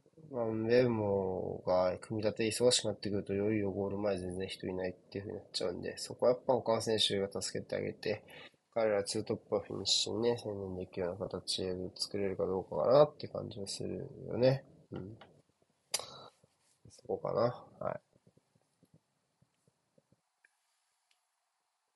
じゃあ、次。あと5チームです。エバートンです。はい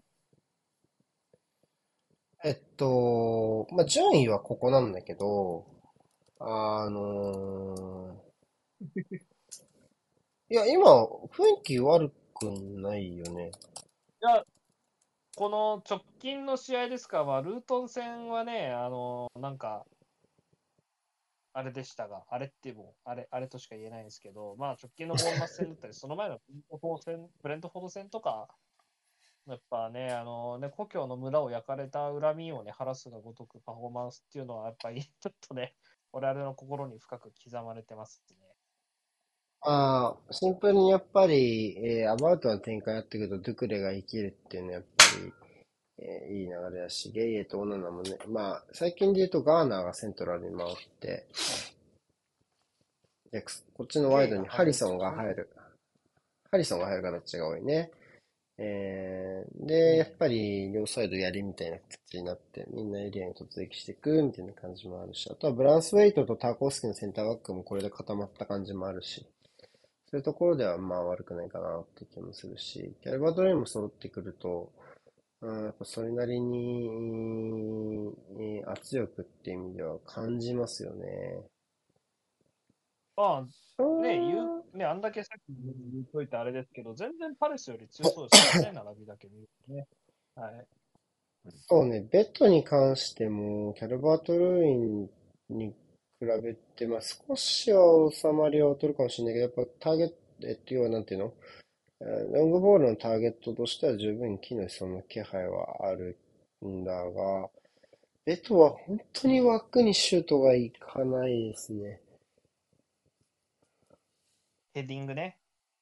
うん。ヘディングの精度がやっぱ、まあ、シティよりチャンス作ってるみたいなあのね、データ、現地で出たりするけど、まあ、なんかこう、枠に行ってくれぬことにはみたいな感もあるしな、ちょっと。うん。評価しようがないんだぜ、みたいな感じもしつつですな。ああ、ただやっぱこう並べてみてもそうだし、うんまあ、俺は上がってくると思いますけどね、まあ監督には目をつむるものとしましょう、この際。ね、上がってくる監督じゃないっていうのは目をつむるとして。ああ、でも、本当だからそういう、あーと、はい。いい、いいか、いい意味で、こう、フィジカル勝負にフォーカスできてる感もあるけどね。そうね、確かにね、ある意味キャラクターに合ってるのか、監督の、みたいなね。はい、ある意味ですよ。その意味では、えーチームが、チームにキャラクターが追いついてきたみたい。監督の。ん逆か？監督のキャラクターにチームが追いついてきたか。そういう感じはするかな。ね、サイドアタッカーはね、ここ、まあ、ハリソン入れるとしてもね、マクニール含めて、ね、戦うことはいとわないキャラクターですし、ね、ハリソンもそういうチームでやってきた選手だから、で、まあ、中央のね、フィジカルバトルも、やっぱ、体勢があるっていうところでね、なるので、本当次の明日の試合はね、楽しみな一戦になるし、まあ、それに向けてのここまでの戦い方、ね、今ね、結構うまくピーキングしたようにね、あの結果的には見えるし。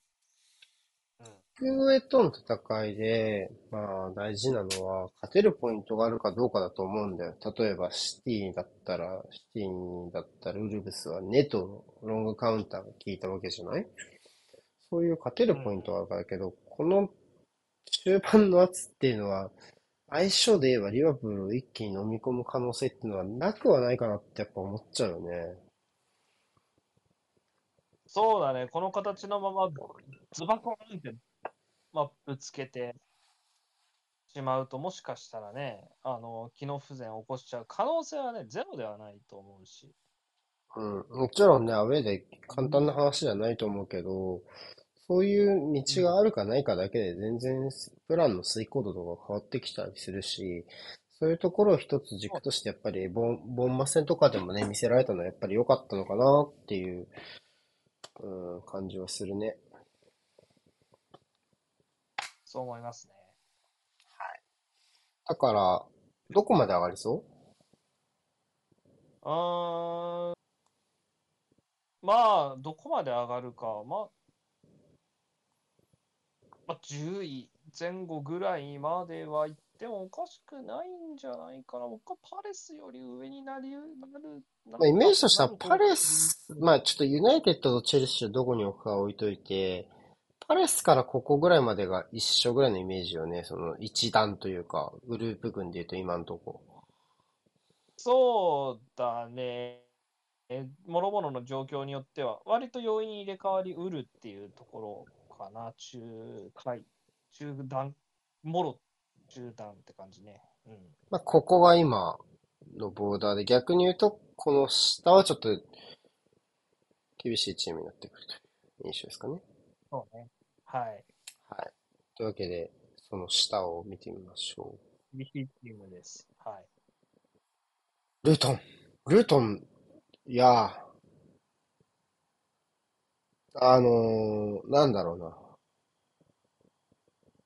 えっと、まず誤解を恐れずに言うと、まあ、じゃ、十、うん、17位か。これをそれぞれに言うと、まだマシな順位じゃないですか。いや、17位、いや、このパフォーマンスで降格圏にいないっていうのはいない。うん。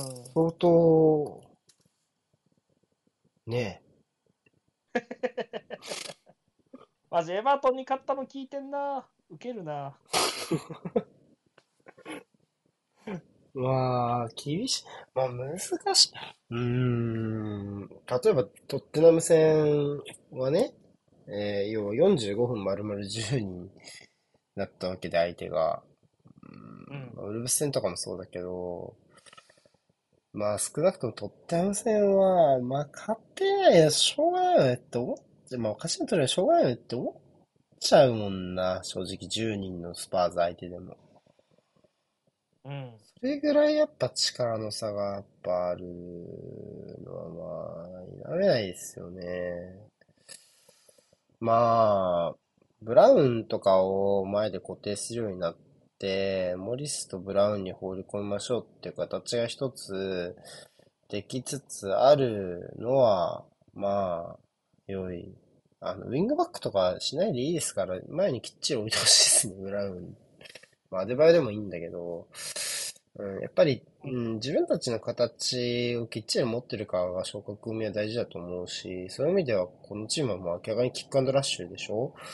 うん、なんだから、そこをやっぱりブレずにやりきれてるようなウルブス戦とかやっぱりそれなりにパフォーマンスだったと思うし、逆に撤退しながら何かを引き出すようなことをしちゃうと、まあ、トッテナム戦の立ち上がりみたいな感じになっちゃったりもするし、なので、まあ、できることというか、自分たちが持ってるものからやるしかないのじゃないかなって、下手に小細工して後ろでごちゃごちゃってやってもちょっと難しい感じはするので、まあ、そこをかな。まあ、中ンバはプレミア経験者らしく引っ張ってくれてるし、僕はもうちょい多質調に使っていいと思うけどね。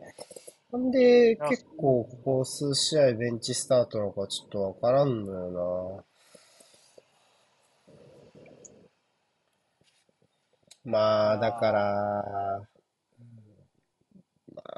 ぱ押し込まれるとバックスとゴールキーパーの質がやっぱちょっと気になっちゃうから、まあ前線にかかるものは大きいよ。ね。うん。うんっていう気はするね。うんまあ、ここにルートンだけの話じゃないですけど、この安全マージンがやっぱ本当に小さいチームだよそうね。ね。まあ主に昇格組の3チーム。そうですね、全部そうなんですが。はい。うんなのかなっていう気はするようん。な。うん。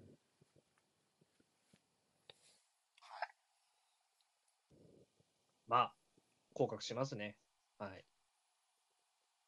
どこまで粘れるかでしょうね、本当に。ねもう本当一試合一試合粘りながら流れ引き寄せてくるしかないよ、もうん。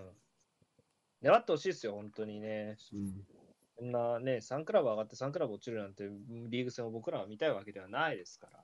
あの本当に。マジで。マジで、ね、応援してるって言うと変な言い方ですけどね、引き合わせてほしいっすよね、頑張ってねじ。ゃあ、2チーム目、バンリーです。安全、要は、あールートンがキックアンドラッシュが生命線なのとしたら、このチームは低い位置からのつなぎが生命線として上がってきたチームになるかな。ね、しっかりとね、結果出して上がってきたチームですからね。いやー。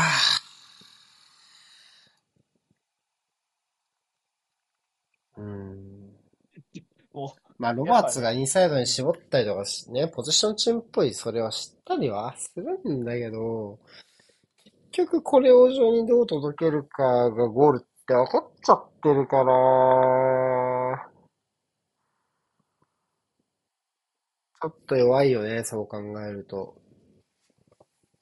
まあね、我々のね、口数も下に行くにつれてどんどん減ってくるというものですが、まあ切ないよね、本当まあ切ないってのが一番似合うのはこのチームな気がするな。今回まあ、ポジションそうね、きっちり、えー、出口、要は押し、うん押し込んだ先に何があるのっていうのあるあるじゃない？押し込んだけど武器がなくて、4カウント一発でしてるんで勝てませんでした。支配率が高いですってよくある話だけど、やっぱり単純に押し込むに至るまでいかないもんね。どう考えたって。そう押し込みはできるってところまでたどり着いてるかというと、別にそうじゃないんだっていうのが正直なところよね。後ろに枚数をかけた分、きっちり前が薄くなって、前は、が薄くなった人数で攻めてるぜって感じや。そうね。まあ、だからね、うん越えなきゃいけない山がやっぱり現状険しくて、そのそもそもじゃあ押し込みの成功率はどうなんですかっていうところでもう一回今度多分押し込んだ先に何があるっていうのは問われちゃうと思うね、正直ね、今のね、スカットのね、ところに前線のね、クオリティとか考えたときにはね、そうなると思うし。う。うんん。だからちょっとね、険しいっすよね、道のりがね、相当ね。惜しい。うーん、難しいね。うん。まあ、ベルゲも評価の高かったね、長らく高い選手ですけど、まあ、うん。まあ、個人的には、まあ、パッとし、パッとしないですけどね。言い方良くないですけど。まあ、ワンオブゼム感はあるので、うん。これをしょだろう。一番パフォーマンスいいのはね。これをしょです。そうだね。これをそれで次がアンドゥーニだ。うん。この、そこや。まあ、上から数えるの。うん。まあ、やっぱ、そこにバック、やっぱバックスが入ってこないと残留しないと思うんだ。こういうチームって。まあ、いやイラン、アルダヒル代表に選ばれてたけどね、ベルギー代表だよね、この人。うん、ベルギーだね、アルダーヒルはね。うん。俺、ごめんな。ほんと、正直言うと、マジかと思っちゃった。僕もね、思ったよ。なんか、昨日、おとといとか、なんかタイムライン見てたら、なんか、ベルギーに呼ばれて、うんぬんみたいな、なんか見て、ああってなったもんな。お前ベルギー人だったんだっていうのと、お前ベルギーに呼ばれたんか？まあ、ベルギー、センターバックはまあ、うん困ってるとこもあるからね、その、フェル、フェル、フェルマーレンがずっと使われてたりもするから、まあ、うん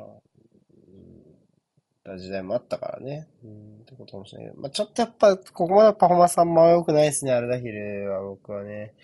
うん、ちょっと浮かっ厳しい側のセンターバックだよね。うん、厳しい。そういうとこやっぱ踏ん張らないとね、きついかなって感じがします。はい。じゃあ次。あ、こっちです、先。あれ？やべ、ボーンマスがいなくなっちゃった。ボーンマスいなくなっちゃったし。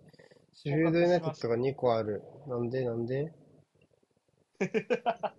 えーごめんなさい。ちょっとボーンマスの話をします。ちょっとじゃあ一瞬で作るから話してて。そうですね、まあ、下4つっていった中で言うと、一番今この位置にいるのが、まあ、意外感あるであろう、まあ、そうだね。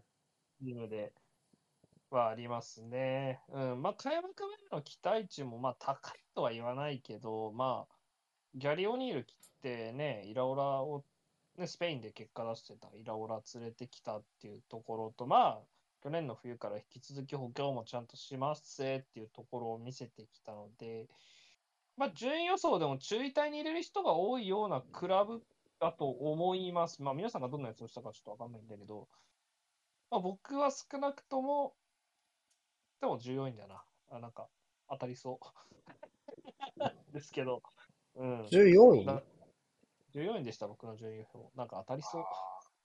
な、なんか。あ、そこまでは上がるってこと？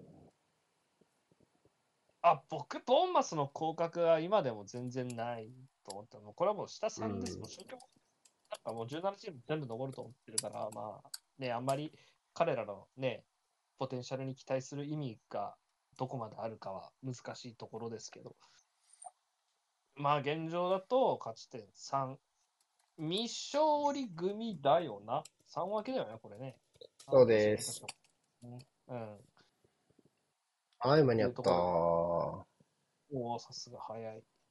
い。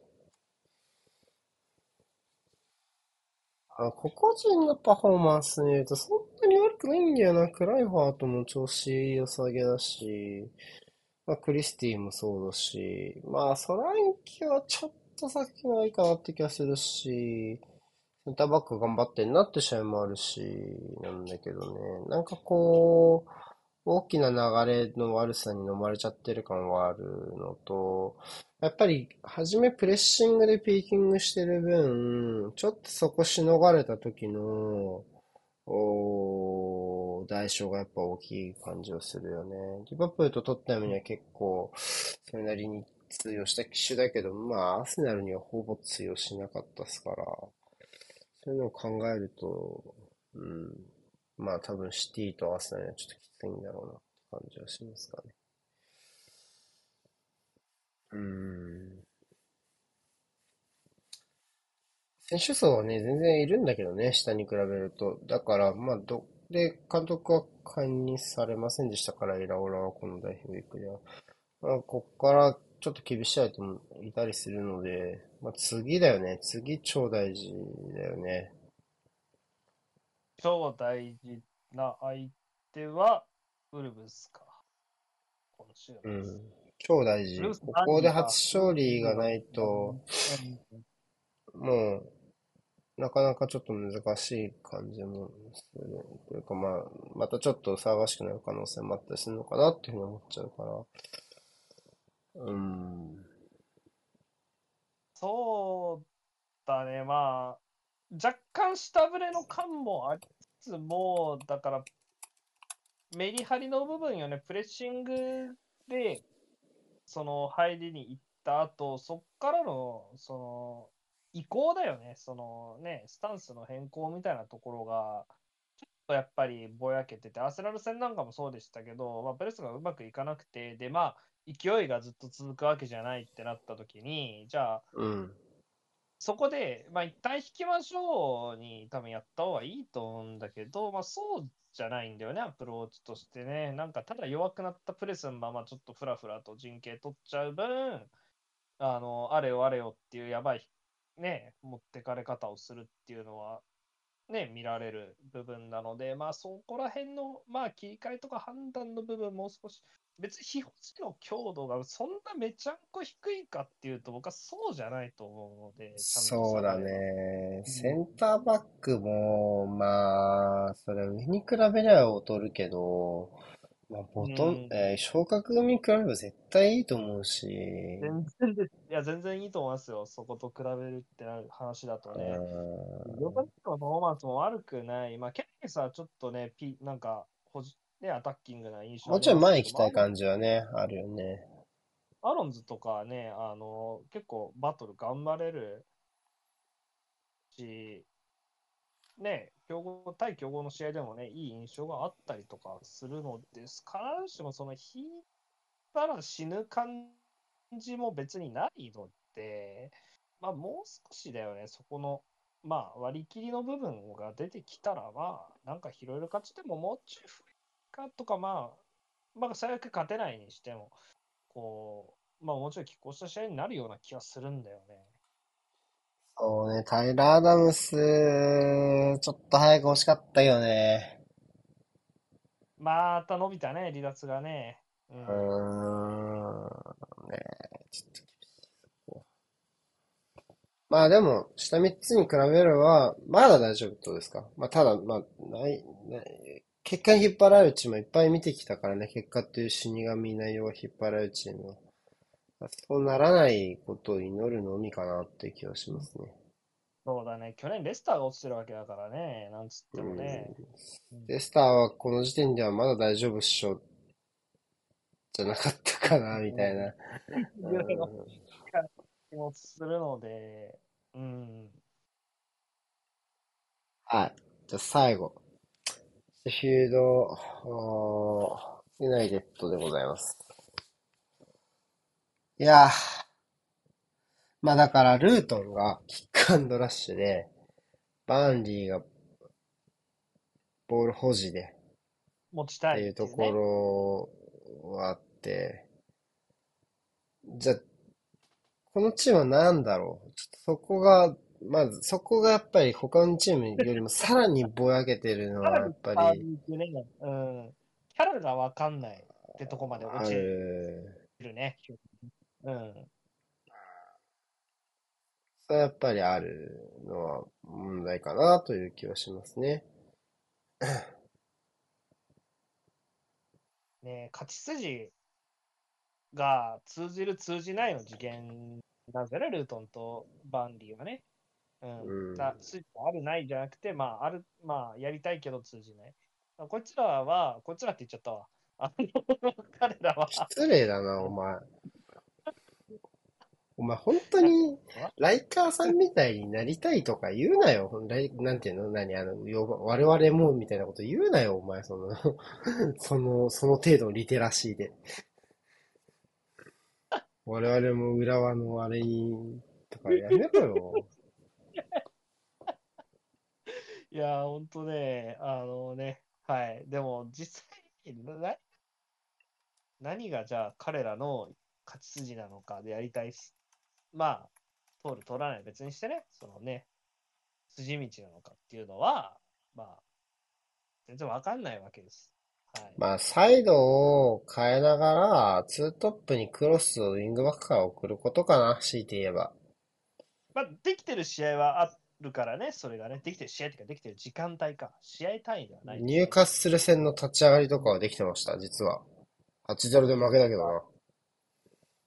うん、でその次のウエスターム戦もそんな感じだったね。2-0で負けたけど。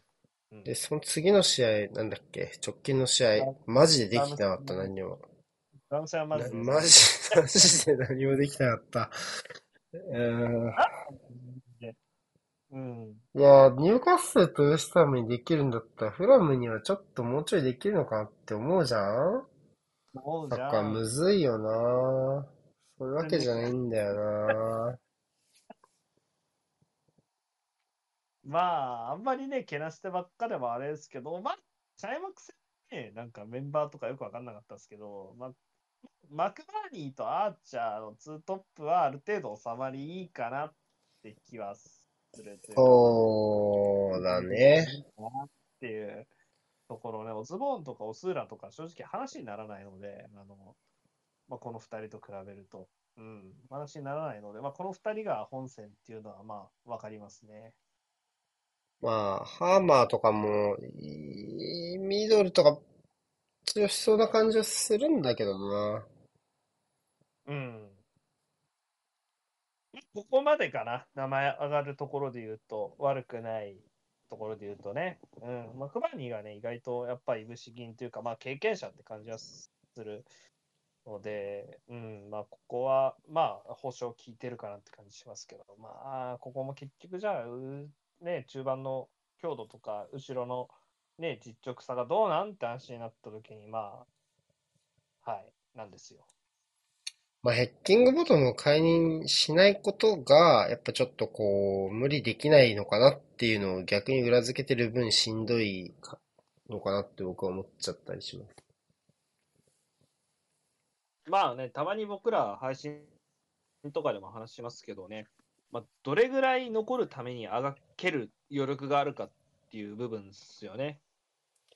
まあ、正直、去年の20チームは、まあ、どこもそれなりに特にレスターとかはあがける規模というか、まあ無理をす、まあサウサンプトンとかもだけど無理をするタイプのチームだったからね、シンプルに。長年いた分、僕もあったしね、そういったクラブはね。うん、し、まあ、だけど、まあそういう意味でやっぱルートンだよな、ルートンとかはやっぱり盛り上げてほしい気持ちもありつつ、まあ、変な意味でじゃなくて、そのやっぱ落ちた後も考えないといけなかったりもするから、まあ、そこの、要はね、残留に値する選手を5人も4人も5人も取ってこいって言えないよね、そう簡単に。あフォレストを見てるせいでもあるし、フォレストが悪いと言ってしまえば、まあ本当その通りだと思うんですけど。あいつ基準にしちゃダメだよ、あのなんか黒ひげみたいなやつ。もね。はい。トラスティはちょっとまだ先発少ないから、もうちょいちょっと。フラム戦はね、出てましたよ。ちょっとまだバタバタしてましたね、さすがにね。うん。はい。というわけで、ちょっとね、あのー、駆け足でしたが、ニューチーム終わりました。僕が、まとめ記事を書けないという理由で、書く時間がないという理由で やらせていただきましたけどもね。でも、ちゃんと、あのー、ね、シュープレーらしく、20チーム割と平等に上位から下位まで、全チーム紹介できたの良かったかなというふうに思います。はい。じゃあ、1時過ぎちゃったんでね、今日は終わりましょうか。はい、えっと、今週配信やりますけど、リバプールとエバートンだけは、ジャベのスペースでやるのかな。えっと、僕はその時間はキングオブコント見てます。はい。そういうことだったんで、で、僕しか見れる人がいなくて、もったいないなと思ってね、リバプールファンのユーリさんに。アーカイブ残しますかってどこの話？ここ？これ？じゃなくて、マージサイドダービーってことか？な？マージサイドもまあ残すようにしようか。そんなことできんの、まあ、いや、スペースアーカイブ残るっすよ、設定しとけば。え、そうだっけ？消えちゃうね URL を僕がちゃんとツイートすれば。あ、このキャスは残るよ、大丈夫です。このキャスは残します。YouTube にも、YouTube にすぐ上がるので、YouTube の方が早いですね。あの、早く見たい方は。はい、どうぞ。まあ、そんな感じであったのワードダービーはスペース、ね、もし、ね。まあ、えっと、シティとブライトンと、アーセナルとチェルシーまでは確実にやります。その次余力あるかは、まあちょっと体と相談ですね。ね。まあ僕が見れる元気あったら、もしかしたら僕が枠立ち上げてやったりするかもしれない。一人で、一人で根性見せてください。いや、途中でリスナー、あの、スピーカーが寝てもいいようにです。はい。とかね、まあそんな感じでね、ね楽しみビッグマッチ 3, 3つ続くんでね、8時半からね、良い週末が代表ウィーク訪れ明け訪れますね。そうだね。